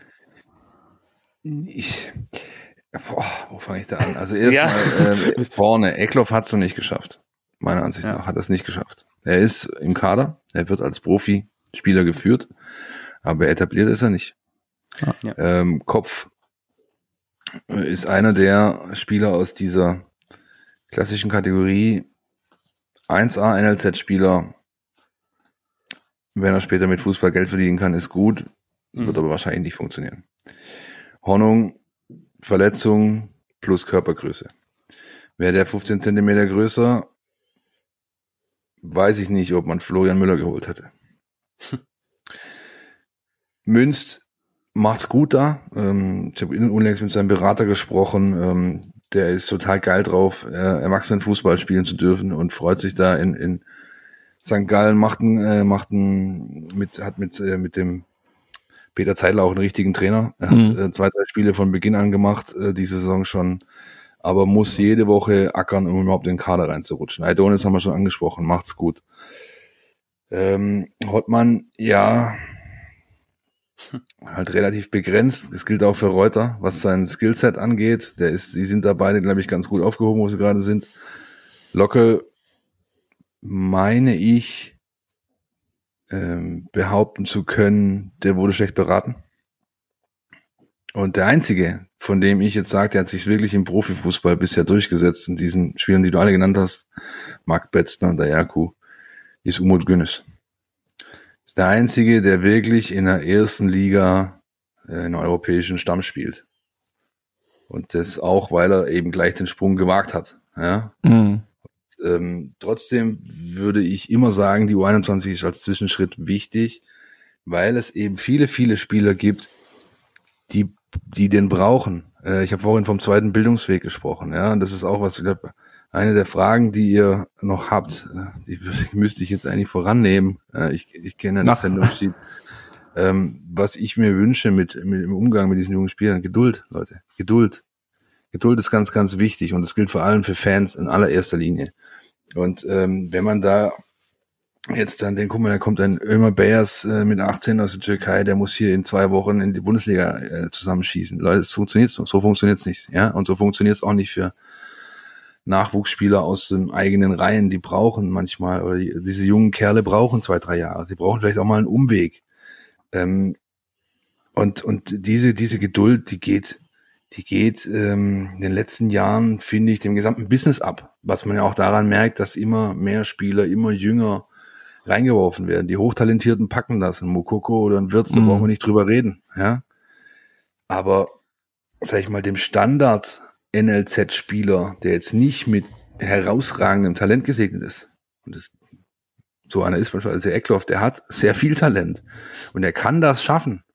Aber ähm, dazu braucht es in allererster Linie Geduld mit dem jungen Mann, um, um ihn wachsen zu lassen und, ihm, und, und dann kann man in, wenn er mit 21 immer noch so ein Schwellenspieler ist, oder mit 22, dann kann man vielleicht den Stab drüber brechen, aber jetzt sollte man das nicht tun. Mhm. Ähm, und, und dieser Schritt ist groß, der ist riesig, das ist eine völlig andere Welt. Ich habe jetzt gestern vorgestern, was haben wir heute Dienstag? Ich habe völlig das Zeitgefühl verloren in dieser Länderspielpause. Mir fehlt der Spieltagsrhythmus. ähm, Geht bald wieder los. Ähm, ja, ähm, ich habe das Training äh, gesehen äh, und von der ersten Mannschaft und TBD war dabei und der hat, der hat ähm, ein unfassbar gutes Training hingelegt. Ja, der hat sich gar nichts sagen lassen von niemandem. Also jetzt im Sinne von sich beeindrucken lassen. Natürlich hat er zugehört, was der Trainer zu ihm sagt, aber mhm. ähm, ähm, der hat äh, mit einem Bodycheck mal kurz einen, einen Karl Stenzel abgeräumt und drei Buden gemacht, ja, als 16-Jähriger da. Oder, oder ist er schon 17? Ich glaube, er ist noch 16. Ich weiß gar nicht. Ja, 16 oder 17. Ja. Und das sind, das sind dann diese Highlights, die diese Jungs produzieren können. Trotzdem sollte man jetzt nicht denken, weil der jetzt in den letzten zwei Länderspielpausen zweimal zwei Wochen mit Materazzo trainiert hat, dass der nächste Woche äh, in Dortmund im Kader auftaucht und da plötzlich eingewechselt wird, weil die, weil die gerade eh keine Leute haben. Also so, das, das ist auch gut, dass, sag ich mal, in diesen Nachwuchsbereichen von Profiklubs dann wirkliche Experten arbeiten, die das besser bewerten können, auch viel besser als ich, Journalist, der dann halt ein paar Mal durch den Zaun linst und da zugucken kann, ja, und sich daraus dann ein Bild ableitet. Hm. Und ähm, Geduld ist da echt oberstes Gut. Ähm, der Sprung ist riesig, da braucht man wirklich nicht diskutieren. Es gibt Jungs, die können das, äh, sie schaffen das. Es gibt aber auch beispielsweise den Fall, das haben wir bei Eckloff gesehen, ohne, äh, ohne die Verletzung auch. Ähm, der hat den, den Sprung ähm, am Anfang sehr gut gemeistert. Also die ersten Einheiten mit den Profis, Trainingseinheiten, Trainingslager waren super. Dann hatte der aber auch schon Phasen drin, wo ähm, wo es schwierig war, ähm, weil er einfach diese, diese neue Art von Belastung und Anforderungen, die an ihn gestellt wurde, erstmal verarbeiten musste, körperlich wie mental und dadurch halt nicht in der Lage war, hm. regelmäßig auf Profi-Level zu trainieren. Und das ist solch, solche Phasen muss man diesen jungen Menschen zugestehen und äh, Geduld zeigen. Im Zweifel. Vielleicht passiert da noch was später, aber man sollte nie am Anfang immer gleich alles verlangen von diesen Jungen. Mhm. Ich fand auch diese, diese Auflistung ist interessant. Ich bin da neulich zufällig mal drauf gestoßen, irgendwie auf diese, auf diese ähm, Pokalsiegermannschaft, weil du halt auch einfach siehst, also klar, das war eine super Mannschaft, Pokalsieger, ähm, aber es schafft dann halt auch nicht jeder wirklich, es entweder beim VfB ja. zu bleiben oder halt auch ähm, hat auch nicht jeder dann das Zeug, ähm, in, in die Bundesliga zu kommen. Also Hottmann beispielsweise oder, oder Reute, die du das gerade angesprochen hast, für die ist wahrscheinlich höchstens zweite Liga das, das, das Limit, genau. wenn man das in, in dem Alter schon sagen kann. Ähm, oder auch, äh, ja, keine Ahnung, ne? also Nick Betzner, gleich ist U21-Nationalspieler, oder Lockel, dem viele, äh, wo viele gesagt haben, wie kommt man den gehen lassen, ne? also klar, das liegt dann natürlich auch in so Sachen wie Beratern, ähm, aber der hat sich das sicherlich auch anders vorgestellt, als diese Saison auch nur Regionalliga West zu spielen bei der zweiten von Gladbach. Der war, der galt, in, ich habe ähm, mich haben ganz aufgeregt Kollegen aus Mönchengladbach angerufen von der Rheinischen Post und so irgendwas in der Sommer, weil der Lockel die Vorbereitung rasiert hat bei denen, mhm. in, bei den Profis, ja. Und dann sage ich, habe ich ihnen gesagt, ja, der hat natürlich schon die, die Veran also die Veranlagung, das Talent und der kann auf diesem Level spielen. Aber ihr wisst schon auch, dass von eurem ersten Mannschaftskader gerade 15 Leute fehlen, ja. Und kaum waren die wieder ja. da, war Per Lockel wieder in der Regionalliga West unterwegs. Ja? Und, ja. Ähm, das gehört alles dazu, ja. Und es gehört auch übrigens dazu, dass eine, eine NLZ von der Qualität wie Mönchengladbach, Bayern München, Borussia Dortmund oder VfB das haben, pro Jahrgang 15 solcher Jungs produziert, die irgendwo hin müssen. Ja. Und, und, und ganz sicher landen die nicht alle in der ersten Mannschaft. Wenn es einer von denen packt, ist gut. Und die anderen, ähm, äh, wenn die mit ihrer Passion ein paar Jahre Geld verdienen können, dann haben sie schon das Maximum, finde ich, rausgeholt. Das finde ich auch in Ordnung. Es muss nicht immer ganz, ganz nach oben gehen. Ja? Auch wenn jemand fünf, fünf Jahre, zehn Jahre zweite, dritte Liga spielt, kann er ein erfülltes Leben haben und dem geht's gut und er hat gut verdient und alles. Ja, also, also ähm, Marvin Wanitzek, bestes Beispiel. Den, den, den, den, mit dem mag, den mag ich echt. Ich kann mit dem persönlich gut klar. Heute noch so ein bisschen Kontakt. Der hat, der hat alles, um erste Liga zu spielen. Aber ähm, hier und da fehlt dann doch vielleicht ein bisschen was oder hat halt in entscheidenden Situationen seine Karriere der Fürsprecher gefehlt oder ich meine, der stand, es war unter Kramny, glaube ich noch, der stand an der Außenlinie im Neckarstadion, Mann. Und dann macht, dann, der wäre eingewechselt worden und hätte vielleicht ein richtig gutes Spiel gemacht und daraufhin hätte sich sein Karriereweg bei Stuttgart weitergestaltet. Und dann passiert irgendwas, worauf Kramny reagieren musste und dann hat er sich wieder hinsetzen müssen und hat einen anderen Mann eingewechselt, weil es das Spiel vorgegeben hat. Und so hat Marvin Wanizek nie ein Bundesligaspiel für den VfB gemacht. Ist jetzt aber in der zweiten Liga einer der auffälligsten Spieler für, für einen KSC in der Lebensversicherung. Ja, ja. Und der wird mit Sicherheit sich nicht beschweren, dass er jetzt beim KSC in der zweiten Liga nur spielt. Dem geht's da gut. Ja. ja. Und das muss man halt auch sehen. Man kann nicht immer nur verlangen, die müssen doch alle bei uns und äh, das so läuft's nicht. Ja, und ähm, wenn die der jeweilige Spieler dann trotzdem eine schöne Karriere hat, dann sei es ihm doch gegönnt, ob die jetzt in Stuttgart ist oder woanders, ist doch wurscht. Ja, es sind echt teilweise so, so kleine Sachen, die dann echt einen, einen Unterschied machen können, wie sich, wie sich sowas entwickelt, wie du sagst, ne? Haben nicht eingewechselt, nächste, nächste Woche ist die Personalsituation wieder eine andere äh, und ja, ja. dann war's das. Ja. Alles klar. Vielleicht noch eine kleine Ergänzung zu TBD, der ist tatsächlich schon 18 Jahre alt. Nein. Genau. Am 3.11. Okay. 2003 ist er geboren. Okay. Hatte also vor kurzem seinen 18. Geburtstag. Ja. Also Gut, das nehme ich alles zurück. Okay, ich ziehe, ich ziehe zurück. Ich dachte, er wäre noch, wär noch, wär noch einen Tacken jünger, aber macht ja nichts. Also es, es, es ändert ja nichts an der Tatsache, dass er da unten gerade also sich in ein paar Notizbücher spielt. Ja, ja. Also ein Versprechen für die Zukunft, wie man so schön sagt. ja, Fall. er hat aber halt auch seine Themen. Ja, der ist. Ich hatte vor kurzem mal eine Geschichte über ihn geschrieben, habe auch mit vielen äh, gesprochen über ihn mit ihm sprechen durfte ich nicht. Wahrscheinlich hätten wir uns aber auch nicht verstanden, weil ich kann kein Französisch und der kein Wort Deutsch oder Englisch. Ähm, der, der, der hat halt noch andere Themen. Der ist, ist ein Rohdiamant äh, mit Betonung auf roh, ja, auf sehr roh. Also taktische Geschichten und so sind nicht so wirklich sein Thema, ja. Und es gibt, ich kann mich an mehr oder minder glaube, die Hälfte aller Spiele, die ich gesehen habe von der U19 unten, kann ich mich erinnern, als dass sich Nico Willig seine wenigen Haare noch gerauft hat, die er hat auf, auf, auf dem Kopf, weil der Typ halt überhaupt nicht auf das hört, was man zu ihm sagt. Wenn der Ball aber dann in seinem Fuß ist, macht er Sachen, die kann halt auch kein anderer in der Mannschaft. Ja? Also da muss man auch immer abwägen. Ja? Aber der könnte, wenn er so ein paar Dinge lernt oder lernen möchte, könnte der das weit bringen. Ja. Okay. Bleiben wir gerade bei dem Thema ähm, Talente aus dem Ausland ähm, zu verpflichten. Das wird ja auch oft kritisch gesehen von einigen Fans. Ähm, RB Leipzig muss ich jetzt mal wieder als Beispiel nennen. Die machen das ja sehr exzessiv mit Erfolg auch zum Teil, wie man an ihrer Bundesligamannschaft sehen kann. Da sind ja einige richtig gute Jungs dabei. Ähm, wie bewertest du diese ähm, oder wie siehst du diese Strategie, Talente von außen zu verpflichten? Auch vielleicht von anderen Vereinen, Vereinen von NLZs, aber schon mit dem Fokus jetzt aufs Ausland? Ja, ist, ist glaube ich, in der Häufung, wie es äh, beim VfB jetzt in den letzten anderthalb Jahren der Fall war, sowohl fürs NLZ, aber auch für die Profis, ist das schon äh, auffällig. Ähm, hat ein Stück weit aber auch mit dieser, äh, eingangs haben wir so gesprochen, mit diesem verlorenen Jahrgang zu tun. Ja? Hm. Mhm. Die Qualität, die du nicht aus den eigenen Reihen hast, die musst du dir halt irgendwo herholen. Ja. Und ähm, das haben sie gemacht. Äh, situativ also für mein Dafürhalten das Richtige getan. Äh, die Auswirkungen sieht man auf dem Platz jede Woche in den jeweiligen Mannschaften. Wenn, dann, ähm, es wird immer ein Spannungsfeld bleiben, dass du nie, wo du nie alle Beteiligten zufriedenstellen kannst. Der Ausbilder, der in Stuttgart arbeitet und das Talent, das in Stuttgart groß wird, wird, wird immer argumentieren, man, was soll ich denn eigentlich mir noch einen Arsch aufreißen, wenn die ständig irgendwelche Jungs aus Frankreich holen? Ja? Ähm, das wirst du nicht wegbekommen. Ähm, ich glaube, es ist wie so oft im Leben als auch in, im Sport, es, es kommt auf einen Mix an, auf einen guten Mix. Es wird immer beides notwendig sein. Es darf nur nicht eine Sache sozusagen überhand nehmen, ja?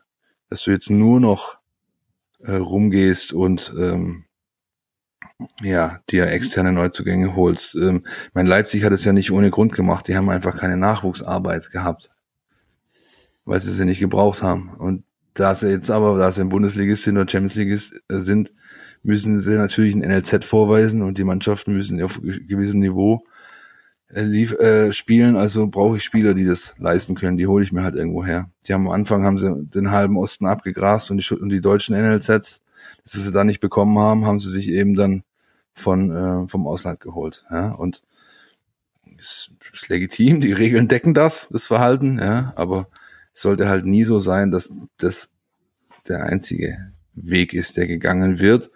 Und ich, ja, also was, wie es da weitergeht, wird sich zeigen. Was, das Gegenbeispiel findest du in der U17. Ja, die U17 konnte aufgrund von Corona äh, fanden diese äh, ganzen Lehrgänge, Sichtungstagungen und sonstigen Quatsch und noch Wettbewerb, wo man Scouts hinschicken kann, die fanden einfach nicht statt. Also haben die äh, Folgendes gemacht, die haben einfach ihre Jungs genommen, die sie schon hatten, oder eben die, die wirklich aus dem Umfeld sind, also im größeren, größeren äh, Raum Stuttgart oder Baden-Württemberg. Die Mannschaft rekrutiert sich ausschließlich aus Jungs, die hier aus der Region kommen. Ja? Mhm. Und die machen es auch nicht schlecht. Also man ja, kann nicht, man kann einfach da nicht, was worauf ich hinaus will, man kann nicht, man soll da nicht schwarz-weiß denken. Es gibt immer, ist immer viel Graubereich und man muss situativ halt mal so entscheiden, wie es der VfB gerade tut oder getan hat, die letzten zwei, anderthalb Transferphasen. Ändert sich auch wieder. Und hm. die, was wichtig ist, viel wichtiger als wo kommen die Jungs jetzt her und wie wird da transferiert und verpflichtet. Viel wichtiger ist, dass die Türen offen sind für die Jungs im Club. Das heißt, vom Profikader runter muss unter Leistungsprinzip, das sollte eingehalten werden, aber muss einfach die Möglichkeit bestehen, dass diese Jungs überhaupt erst durch die Türe gehen können. Und die besteht in Stuttgart gerade. Insofern kann man da zufrieden sein, meiner Ansicht nach. Das denke ich auch. Und wie in anderen Lebensbereichen auch, ist es vielleicht auch hier wichtig, einen Mittelweg zu finden. Und genau. dann letztendlich, wenn die Jungs begeistern und so ein TBD, klar, man muss abwarten, wie er sich entwickelt, aber ich glaube, der könnte begeistern. Und wenn er dann mal eines Tages in der ersten spielt, dann ist das sicherlich dann auch vergessen. So denke ich darüber. Ähm, nehmen wir vielleicht, weil du gerade auch ein bisschen auf die U17 eingegangen bist, mal die Frage vom Ed Bruttler 1893 mit rein. Wie passend der Name natürlich. ähm, ist es geplant, ähm, die Top-Talente der U17, hat er gefragt auf Twitter, ähm, vorzeitig in die U19 zu befördern, wie es bei anderen NLZs ähm, üblich ist und so beispielsweise bei Egloff, Dayaku und Co. gehandhabt wurde. Dann schreibt er noch dazu, nicht, dass die Jungs unterfordert werden und die Konkurrenz das nutzt, um abzuwerben. Das passiert. Das passiert aktuell. Beispielsweise dieses Spiel gegen SV Wärmers irgendwas, 7-0 gewonnen haben am Wochenende. Mhm. Haben mehrere U17-Spieler nur 19 mitgespielt. Ähm, Dennis Simon, ähm, der Player to watch aus der U17-Mannschaft, hat schon mehrere Spiele in der 19 Bundesliga gemacht. Der Kerl ist 15. Ja, der 15. spielt gegen drei Jahre ältere Jungs.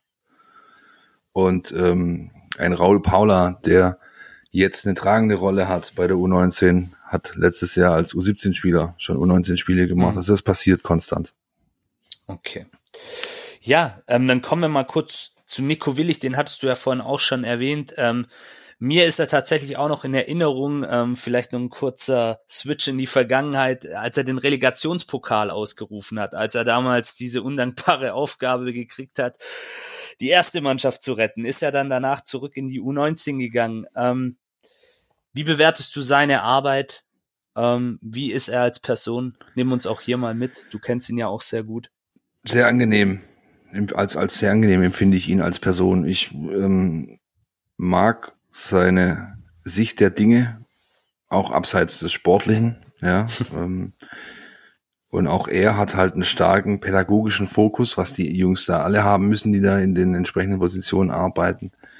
Ihm taugt das richtig. Ich habe ihn mehrfach gefragt und der Junge, hey, Hand aufs Herz, bist du wirklich zufrieden, dass man dich wieder dahin geschickt hat, wo du jetzt bist, sozusagen, ja? Das, und dann hat er gesagt, wenn ich mir was hätte wünschen dürfen, wollte hätte ich genau das haben wollen, weil ich das gerne mache und weil ich gerne der Begleiter bin für diese Jungs in dieser Schwellensituation. Weil ich da auch vielleicht viel, viel mehr bewirken kann, als wenn ich später äh, äh, oder wenn ich in einem Profi-Trainer bin und einen Profikader habe, denen kann ich nichts mehr beibringen. Die lassen sich nichts mehr beibringen oder nicht mehr so viel zumindest. Ja, das heißt für mich, für meinen Blick in den Spiegel jeden Morgen.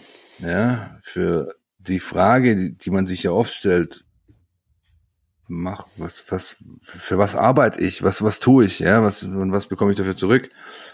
Ähm, ist es Gold wert, da zu sein, wo ich bin, und das nehme ich ihm komplett ab. Okay, also auch ein sehr, so wie er auch öffentlich wahrgenommen ist, ein sehr ich, angenehmer Mensch. Ich meine, jeder hat doch die Pressekonferenzen mit ihm gesehen in der Zeit, wo er Profitrainer ja. war. Ich meine, das war, da kann man ja nicht viel, da kann man eigentlich keiner zwei, kein zweigeteilter Meinung sein. Ja, das ist ein, ein Mensch, der, der seine Berufung lebt, sein, sein, sein, und das mit Haut und Haaren und das, und das halt auch noch dann in der Lage ist, das sympathisch rüberzubringen. Ich, ja, ich wüsste nichts, wo ich irgendwie ansetzen könnte, wie von wegen, da kann man den kritisieren. Und wenn man, ich habe vorher von dem Funkeln gesprochen in seinen Augen, als es um das Pokalthema ging. Das siehst du halt auch, wenn du ihn fragst, Arbeit mit diesen jungen Menschen. Das ist für den was ganz Tolles und, und das, äh, insofern ist er der richtige Mann für die Position so quasi der Norbert Elgert vom VfB vielleicht. Wer weiß, er könnte dazu werden. Also er, er, er könnte alles, dazu werden.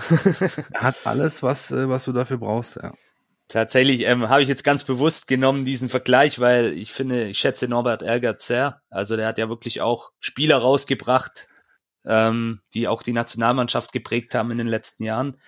Für die, wo es nicht wissen, hm. Schalker Nachwuchstrainer, glaube auch der U19. Ja. Ähm, und absolute und Legende. Sagt, sagt auch, äh, wehrt sich mit Händen und Füßen, wenn Schalke mal wieder einen Profitrainer sucht. Mhm. Das könnt ihr vergessen. Ich mache alles hier, aber das mache ich nicht. Das macht er nicht. Er das weiß warum. Immer, du bist ja Böblinger, das heißt, du kennst den Mercedes-Benz Junior Cup, dann wirst du Richtig. schon, wirst du schon mal die die Programmhefte da gelesen haben, äh, wenn Schalke 04 vorbeikommt, müssen sie eigentlich ein Sonderheft drucken für die ganzen Spieler, die Norbert Elgert rausgebracht hat in ja. seiner Karriere, ja? weil die alle aufzuzählen, brauchst eigentlich ein Sonderheft.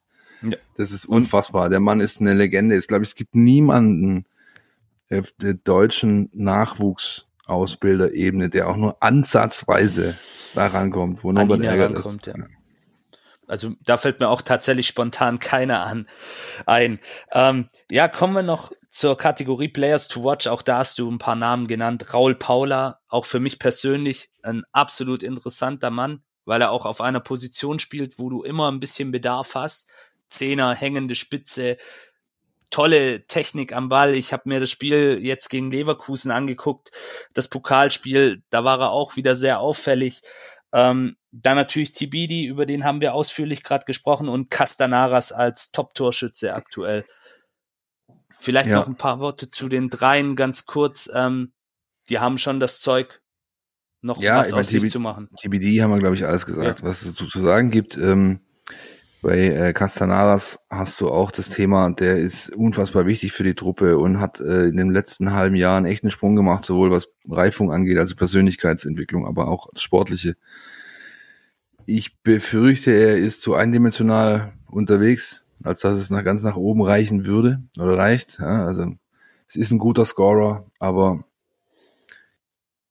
nach dem Scoring wird's dann halt schon ein bisschen enger, was so äh, Skillset angeht, ja, Technik, ähm, Taktik, ja, schwierig. Also es zu ist, pragmatisch vielleicht in seiner Anlage. Ja, genau, könnte man so sagen. Ich, aber auch da mag ich nicht den Stab brechen. Kann sein, der knallt durch die Decke in den nächsten anderthalb Wir Jahren. Wissen, weiß, das ist ja, ja das also Spannende auch. Ich finde es gut, dass er sich äh, auch schon so früh für die griechische ähm, Nationalmannschaft entschieden hat im Juniorenbereich. Das bringt dir viel, wenn du da viel unterwegs bist und internationale Erfahrung sammeln kannst. Ähm, Raul ist jemand, der das gewisse Extra hat oder etwas hat. Ja, das stimmt. Der feines Füßchen ähm, hat, ähm, der super Auge hat, der weiß, seine Mitspieler einzusetzen, ähm, kann selber scoren. Ich glaube, das äh, Wertvollste aber, was er hat, ist, er ist für einen Spieler für so eine Position, wo man eigentlich eher so den Feingeist hat oder auch mal jemand, der vielleicht nicht ganz die körperlichen Grundvoraussetzungen des heutigen Profifußballs erfüllt. Das ist bei ihm nicht der Fall. Also der ist, der ist ein richtiger, ein richtiger äh, Brocken. Er ist körperlich weit. Ähm, das könnte ihm zum Vorteil gereichen auf Sicht. Ähm, ansonsten hast du in der Mannschaft ja schon äh, drei, vier Jungs drin, die auch regelmäßig natürlich jetzt schon bei, bei, äh, bei Fahners unterwegs sind. Lukas Laupheimer, den mhm. wahrscheinlich aber auch genau dieses Thema Körper Maße daran hindern wird, wirklich Profifußball zu spielen. Irgendwann von den Anlagen her hätte das auf jeden Fall, aber er ist zu klein für die Position. die er spielt. Ähm, ja, äh, da das gilt auch für, für Tobias Werdig, Torhüter, auch schon einige U-Nationalmannschaften durchlaufen. Unfassbar guter Typ, Leader, sehr, sehr stark äh, auf der Linie, hat, glaube ich, die Saison schon drei oder vier Elfmeter gehalten. Aber auch da fehlen wahrscheinlich wie bei Hornung diese berühmten 15 Zentimeter. Mal schauen. Ja, ähm, und ansonsten, wer mich bisher noch äh, enorm positiv überrascht, ist der Neuzugang von Rapid Wien, äh, Marvin Schuster hm. ähm, Innenverteidiger. Äh, ruhig, abgeklärt, zweikampfstark. Das ist äh, ein sehr guter Auftritt bisher. Hm. Den Namen kann man sich mit Sicherheit merken. Der wird mit Sicherheit auch bei Farnhorst aufschlagen. Wie weit es dann geht, wird sich zeigen. Ja, die Rapid-Schule auch nicht die schlechteste. Nee, absolut nicht, ja. Absolut. Gehört auch in Europa zu den Top-Akademien. Ja. Muss man nur mal in Glaspalast schauen. Im auf jeden Fall. Ja. ja. Und vielleicht ja. auch mal unsere U19. Vielleicht hier noch ein kleiner Appell an die Zuhörer und Zuhörerinnen. Geht mal zu U19 und auch zur U21, U17, wenn ihr Bock genau. habt. Genau, ja. Das sind ja, genau. die Stars von morgen. super, super Überleitung. Kommen wir noch, kommen wir noch auf die U17 zu sprechen. Äh, die sind aktuell Tabellenführer äh, jetzt äh, während der Länderspielpause. Ähm, ist es ähnlich wie bei der U19 sagst, da ist auf jeden Fall immer für die auch ein Titel drinne. Ja, das ist auch der Anspruch. Also ich kann mir, ähm, habe mir noch, mein Bild ist relativ frisch ähm, und nicht ausgereift bisher von der Mannschaft, denn der Markus Fiedler, äh, der ist zwar jetzt auch schon seit anderthalb Jahren da, hat aber eigentlich erst seit dieser Saison so wirklich Wettkampf, ja, weil mhm. ähm, eben Corona Corona ist und ähm, ich habe jetzt mittlerweile einen Draht zu ihm und so und und und äh, beobachte das intensiv, aber so ein wirklich abschließendes Bild habe ich mir noch nicht gemacht. Und ähm, was die Mannschaft angeht, same. Ich habe die bisher jetzt erst einmal über 80 Minuten spielen sehen in der in der bisherigen Saison und spielen sehen können. Das war ein sehr ordentlicher Auftritt gegen Hoffenheim im Spitzenspiel, 3-1 Sieg. Ähm, da sind schon vier, fünf Jungs drin, die sehr auffallen, ähm, die auch in der deutschen Junioren-Nationalmannschaft entsprechend unterwegs sind, dort auch Stammspieler sind. Ähm, auch da gilt, also was, was das Perspektive angeht, gilt dasselbe ähm, wie für die U19. Also Staffeltitel ist eigentlich immer Pflicht äh, mit ähm, um Meistertitel mitspielen auch. DFB-Pokal gibt's glaube ich gar nicht in der Altersklasse noch, ja, dass man da durch die Gegend reist. Also die Mannschaft hat sich äh, hat ein gutes Gerüst. Sie ist sehr ausgewogen zusammengestellt, finde ich. Ähm, hat mit äh, dem äh, Giancarlo Simic hinten drin einer, der auch schon körperliche Voraussetzungen hat, die, die ihn eigentlich nicht mehr in der U19 äh, in der U17 spielen lassen, äh, sondern der könnte auch schon weiter oben unterwegs sein. Ähm, Dennis Simon, herausragender Torhüter. Ähm, das ist der beste Keeper, den der VfB seit Vlachodimos ausgebildet hat. Der ist, wie gesagt, 15 und spielt in der 19 Bundesliga teilweise mit. Ähm, ist ein absoluter Schrank. Ich weiß nicht, wo der noch hinwachsen will. Ja. Keine Ahnung. Ja.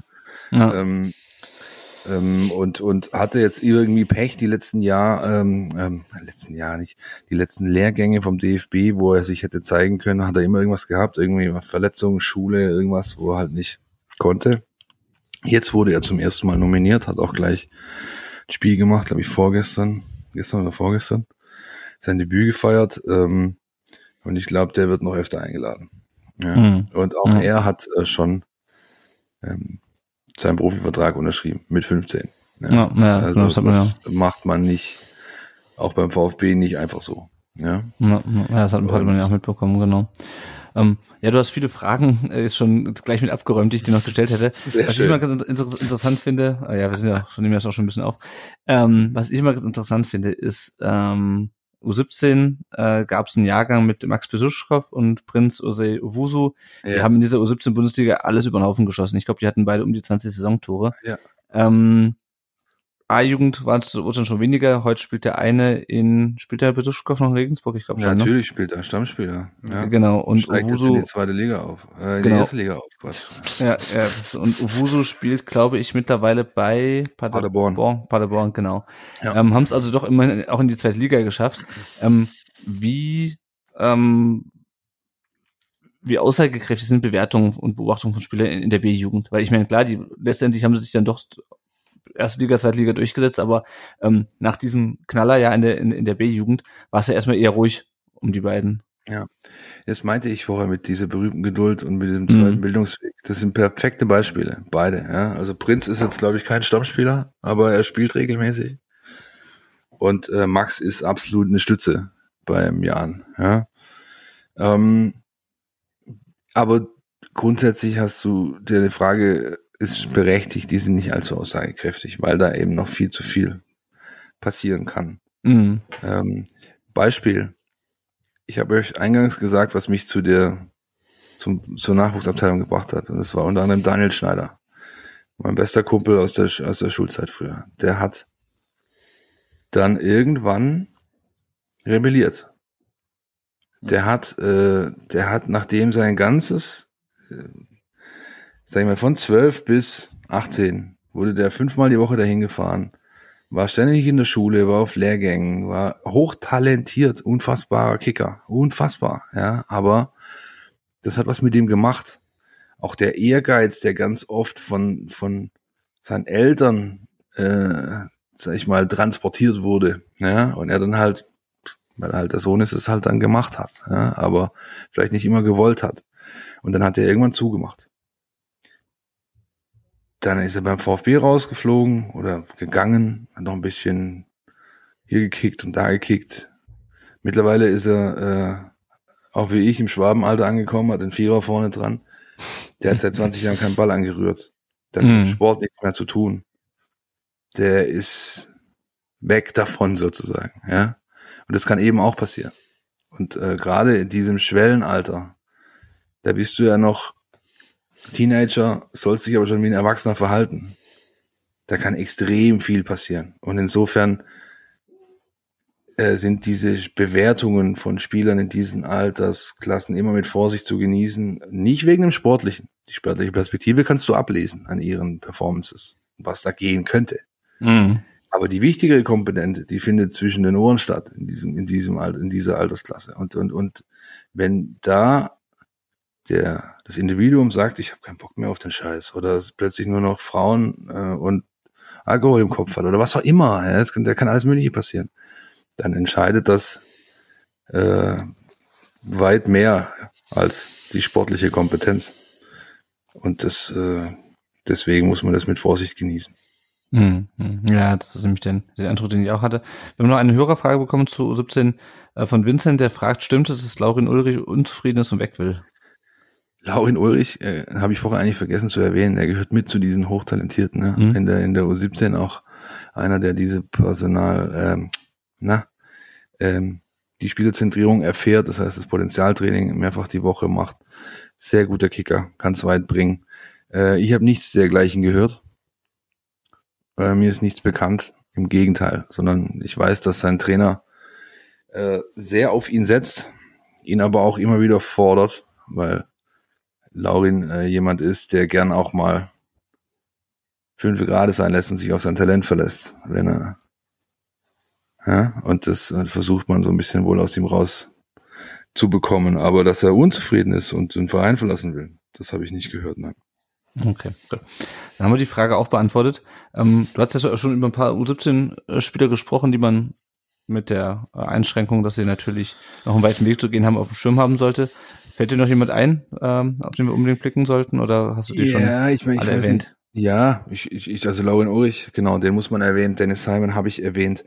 Ähm, Alex Acevedo kann man äh, kann man nennen. Das ist ein deutsch-portugiese Außenbahnspieler, kann die komplette linke Seite spielen und ähm, ist unfassbar schnell und und äh, auch deutscher Junior-Nationalspieler. Ähm, wen ich mir, an wen ich mich so ein bisschen verliebt habe in der in der in diesem Hoffenheim-Spiel ist äh, Samuel Di Benedetto, äh, äh, deutscher Junior-Nationalspieler, auch wie Ulrich und Acevedo, ähm, italienische Wurzeln. Und ich hätte so ein bisschen, so ein bisschen das äh, vor meinem inneren Auge, als ich ihn spielen sehe, weil ich immer die ganze Zeit Gennaro Gattuso äh, rumrennen sehe. Das ist ungefähr, ungefähr dasselbe. Also richtiger Pitbull einfach, ja. Ein, Abräumer. ein Wadenbeißer, Abräumer, äh, gegen den niemand spielen will. Den hast du immer gerne in deiner Mannschaft. Nie, nie gegen dich. So ein, auch im Training nicht. Und der äh, kann aber im Gegensatz zu Gattuso kann er kicken. Also er weiß dann auch, was mit dem Ball anzufangen, wenn er sich den holt. Ja? Und ähm, das, der, der, den Namen würde ich mir merken. Also der hat mich echt beeindruckt. Natürlich, es ist es alles andere als repräsentativ. Das ist ein Spiel gewesen und der war richtig gut. Ja, der hat, Ja. die haben 3-1 geführt. Hoffenheim hat nichts mehr gewollt. Der ist in der 80. Minute, die spielen ja nur 80 Minuten, ist der noch äh, den, den Torhüter von Hoffenheim angelaufen. Ja? Hm. und ist danach mit Krämpfen geschüttelt einfach umgefallen, weil er nicht mehr konnte. Ja. Und ähm, das ähm, ja, hat mich hat mich beeindruckt, weil das einfach auch genau das ist, was du halt brauchst, um weit zu kommen. Ja, Gier, Einsatz, Wille, ähm, Fleiß entscheidet im Zweifel über Talent. Ja. Das ist ein schönes Schlusswort, würde ich sagen, für die U17. Ähm, Janik, du hast ja noch, noch eine Frage ausgedacht, die wir alle drei zum Abschluss nochmal beantworten sollen am Ende dieser, dieser langen Aufnahme. Ja, ja, die ist jetzt ziemlich banal und einfach eigentlich, so vom Inhaltlichen her, aber vielleicht euren Lieblingsnachwuchsspieler der letzten Jahre einfach mal kurz raushauen und kurz begründen, warum es er geworden ist. Lennart, Mist. Phil. Ich dachte, ich kann es erst auf, auf den Tisch schieben. nee, ähm, Lennart, ich nehme dich jetzt mal dran. Phil hat Ja. jetzt genug geredet, will Ja, schon ja. Also- Pause gönnen. Das sind ja, das, es gibt, hat ja einige gegeben, wo du dachtest, oh, der wird was, ja, und dann sind sie irgendwie geendet wie, wie Ari Ferrati, also ne, auch alles gut. ähm, auch der hat mit Sicherheit hoffentlich ein erfülltes äh, Fußballleben. Ich weiß gar nicht, wo der gerade spielt, ob der noch beim, beim Waldhof spielt. Der ist noch beim Waldorf, ja. Ja, äh, genau. Ja. Ähm, aber ich glaube so, äh, Odi Flachhodimos, ähm, das war irgendwie einer, wo du dachtest, der wird jetzt der nächste, der nächste Timo Hildebrand, da war er irgendwie kurz weg vom Fenster und jetzt, äh, ja. Also die Karriere, die der genommen hat, das, also, ne, klar, die Leute sagen immer, ja, Knabri und Werner und, und Rüdiger und, ähm, und Kimmich natürlich, ähm, aber irgendwie so, so, so Flachhodimos, ich glaube, der hätte uns, wenn der die Entwicklung bei uns genommen hätte, hätte er uns viele Probleme in den letzten Jahren erspart. Auf der, auf der Position. Kann ich nur unterstreichen. Ich hätte ihn auch, hättest, also hättest du ihn jetzt nicht genannt, hätte ich ihn genannt. Ähm, ansonsten, ähm, der zweite, der mir einfällt, ähm, mit dem haben wir auch schon gerade gesprochen, Max Beschuschkow. Also vom, von den Anlagen her, einer der besten Kicker, die ich da unten gesehen habe in den, in all den Jahren. Ja, ähm, hat auch für, für den, äh, für den Feingeist, der er ist und den Offensivspieler mit der Feinklinge hat er halt auch das nötige defensive Mindset, äh, kann auch mal richtig hinlangen, wenn es sein muss. Und ich würde mich unfassbar freuen, wenn der es schafft, mit dem Jan äh, aufzusteigen diese Saison. Das würde ich ihm echt gönnen. Ähm, ja, der, den, den hätte ich tatsächlich direkt nach Odi, den ich da in diese Riege nennen, nennen möchte. Ja. Und Janik, wer ist bei dir? Ja, Odi hätte ich tatsächlich auch genannt. Ähm, unfassbare Karriere, die er jetzt hingelegt hat.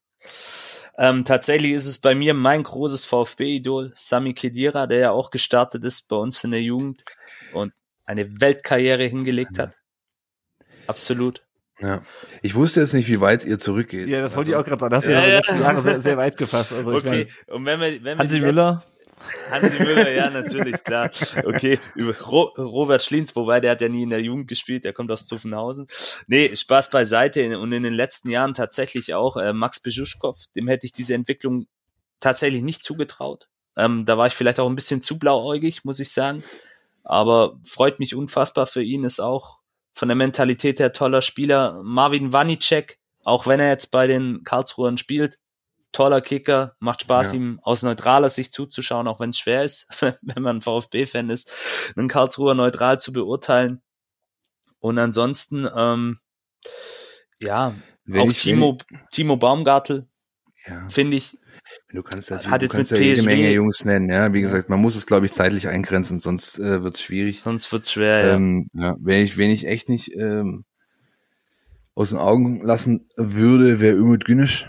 Ähm, Hm. Der kann es weit bringen in der Türkei, wenn er so weitermacht. Ähm, da kann es auch dann gern mal in die Nationalmannschaft gehen. Den Namen würde ich auf der Liste äh, behalten und mal ein bisschen beobachten. Aber ja, grundsätzlich ähm, diese, diese, dieses NLZ produziert so viele. Ja, und äh, wenn sie es in Profifußball schaffen, auch mal über einen Umweg, ist das eigentlich immer eine gute Geschichte. Ja, und diese absoluten Weltstars, also ähm, die wie Kedira, ähm, wie Timo Werner auch, ja, so wenige den mögen, aber das ist halt jemand, der in diese Kategorie kommt. Ja. Mhm. Ähm, Absolut. Solche Jungs hast du einer in zehn Jahren sowas. Ja, ja also passt, passt ja ziemlich genau bei den beiden, ne? Ja, ja, das ist einfach nicht Usus, ja. Und Eckloff kann in diese Kategorie kommen. Er wäre deutlich weiter, hätte er nicht dieses Jahr, jetzt dieses Seuchenjahr gehabt. Da bin ich mir sicher, weil er hat die richtigen Berater, er hat das, er hat die richtige Birne selbst und das Umfeld und so weiter. Der kann mal noch in diese, in diese Region kommen. Aber selbst wenn nicht, ähm, ist es trotzdem alles aller Ehren wert, dass es der einzige elfjährige kleine Spitz, der hier aus Bretzfeld hergekarrt wurde jeden Tag, äh, bis dahin gebracht hat, wo er jetzt heute ist. Insofern, ja. Geduld, Geduld ist wichtig. Ja, das ist ein schönes Schlusswort für diese Folge. Ähm, vielen Dank, dass du dir die Zeit genommen hast, heute über äh, uns deine Expertise mit uns geteilt hast und sicherlich ein bisschen auch über deine, deine Leidenschaft gesprochen ja, hast. Ja, ja. Ihr könnt dem Phil folgen bei auf Twitter, äh, Phil Meisel, hatte ich glaube ich eingangs schon gesagt, ihr könnt den Phil hören im Podcast, ihr könnt ihn lesen äh, in der Mein VfB App, für die ich auch gerne an dieser Stelle nochmal Werbung mache, das ist echt das Geld wert. Ähm, und wenn man nachfragt, wo kommt man sogar noch die Artikel über die Vereinspolitik und über die definitiv und ja, über die und über die, die Stadionpacht. Äh, das ist blöd gelaufen, aber wir konnten es ne? Alles alles gut, alles gut. Genau, super. Dann äh, vielen Dank euch fürs Zuhören. Ich hoffe, es hat äh, ein bisschen über unser wöchentliches Update äh, über die Jugendmannschaften hinaus ähm, paar Infos gebracht, die ihr noch nicht hattet. Äh, und ich denke mal, äh, wenn ihr noch Fragen habt, dann äh, könnt ihr den Phil auch gerne mal anschreiben bei Twitter, wenn er nicht gerade mal eine Twitter-Pause macht. ja, ich muss das mal kurz zwei Wochen machen, das war notwendig. Ähm, ähm, ja, danke, danke, danke für die Einladung. Ich hoffe, euch da draußen hat es viel Spaß gemacht. Euch beide sehe ich ja. Ich glaube, euch hat es auf jeden Fall Spaß gemacht. Und ja, wenn, auf jeden Fall. wenn ich eine Sache noch loswerden darf zum Ende, dann, auch wenn ab sofort 2G gilt, geht da runter. Schaut euch das an. Geht da hin und äh, äh, was heißt auch wenn, sondern gut das, aber es gilt eben 2G ab dem Wochenende jetzt. Mhm. Das heißt, man muss bei den Jugendspielen äh, eben auch ge ge getestet, äh, genesen, geimpft sein mit einem digitalen Nachweis. Aber geht dahin, schaut euch die Spiele an. Macht euch selbst ein Bild. Äh, die Atmosphäre ist entspannt. Ähm, das sind nie mehr wie 300, 400 Leute. Ähm, das, man ist so nah dran wie seltenst in, im, im, im Nachwuchsbereich äh, oder generell im, im Profifußball. Man kann da wirklich noch den Rasen riechen und den Jungs zuhören. Äh, es kostet fast nichts. Ähm, es gibt sogar mittlerweile wieder eine solide rote. Ja, wenn man, wenn man, auf, wenn man äh, eine Wurst essen möchte. Also macht euch bitte selbst ein Bild. Am Samstag jetzt gibt's die Chance zum Doppler. Äh, ich glaube, die U17 spielt um 11. Die U19 Spitzenspiel gegen Frankfurt um 3. Schaut euch das an, geht runter, Trainingsanlage 1 oder Trainingsplatz 1 und schaut euch da die Spiele an. Vielleicht schließen wir uns an und bedanken uns bei euch fürs Zuhören und wir hören uns dann nach dem Spiel. Ciao.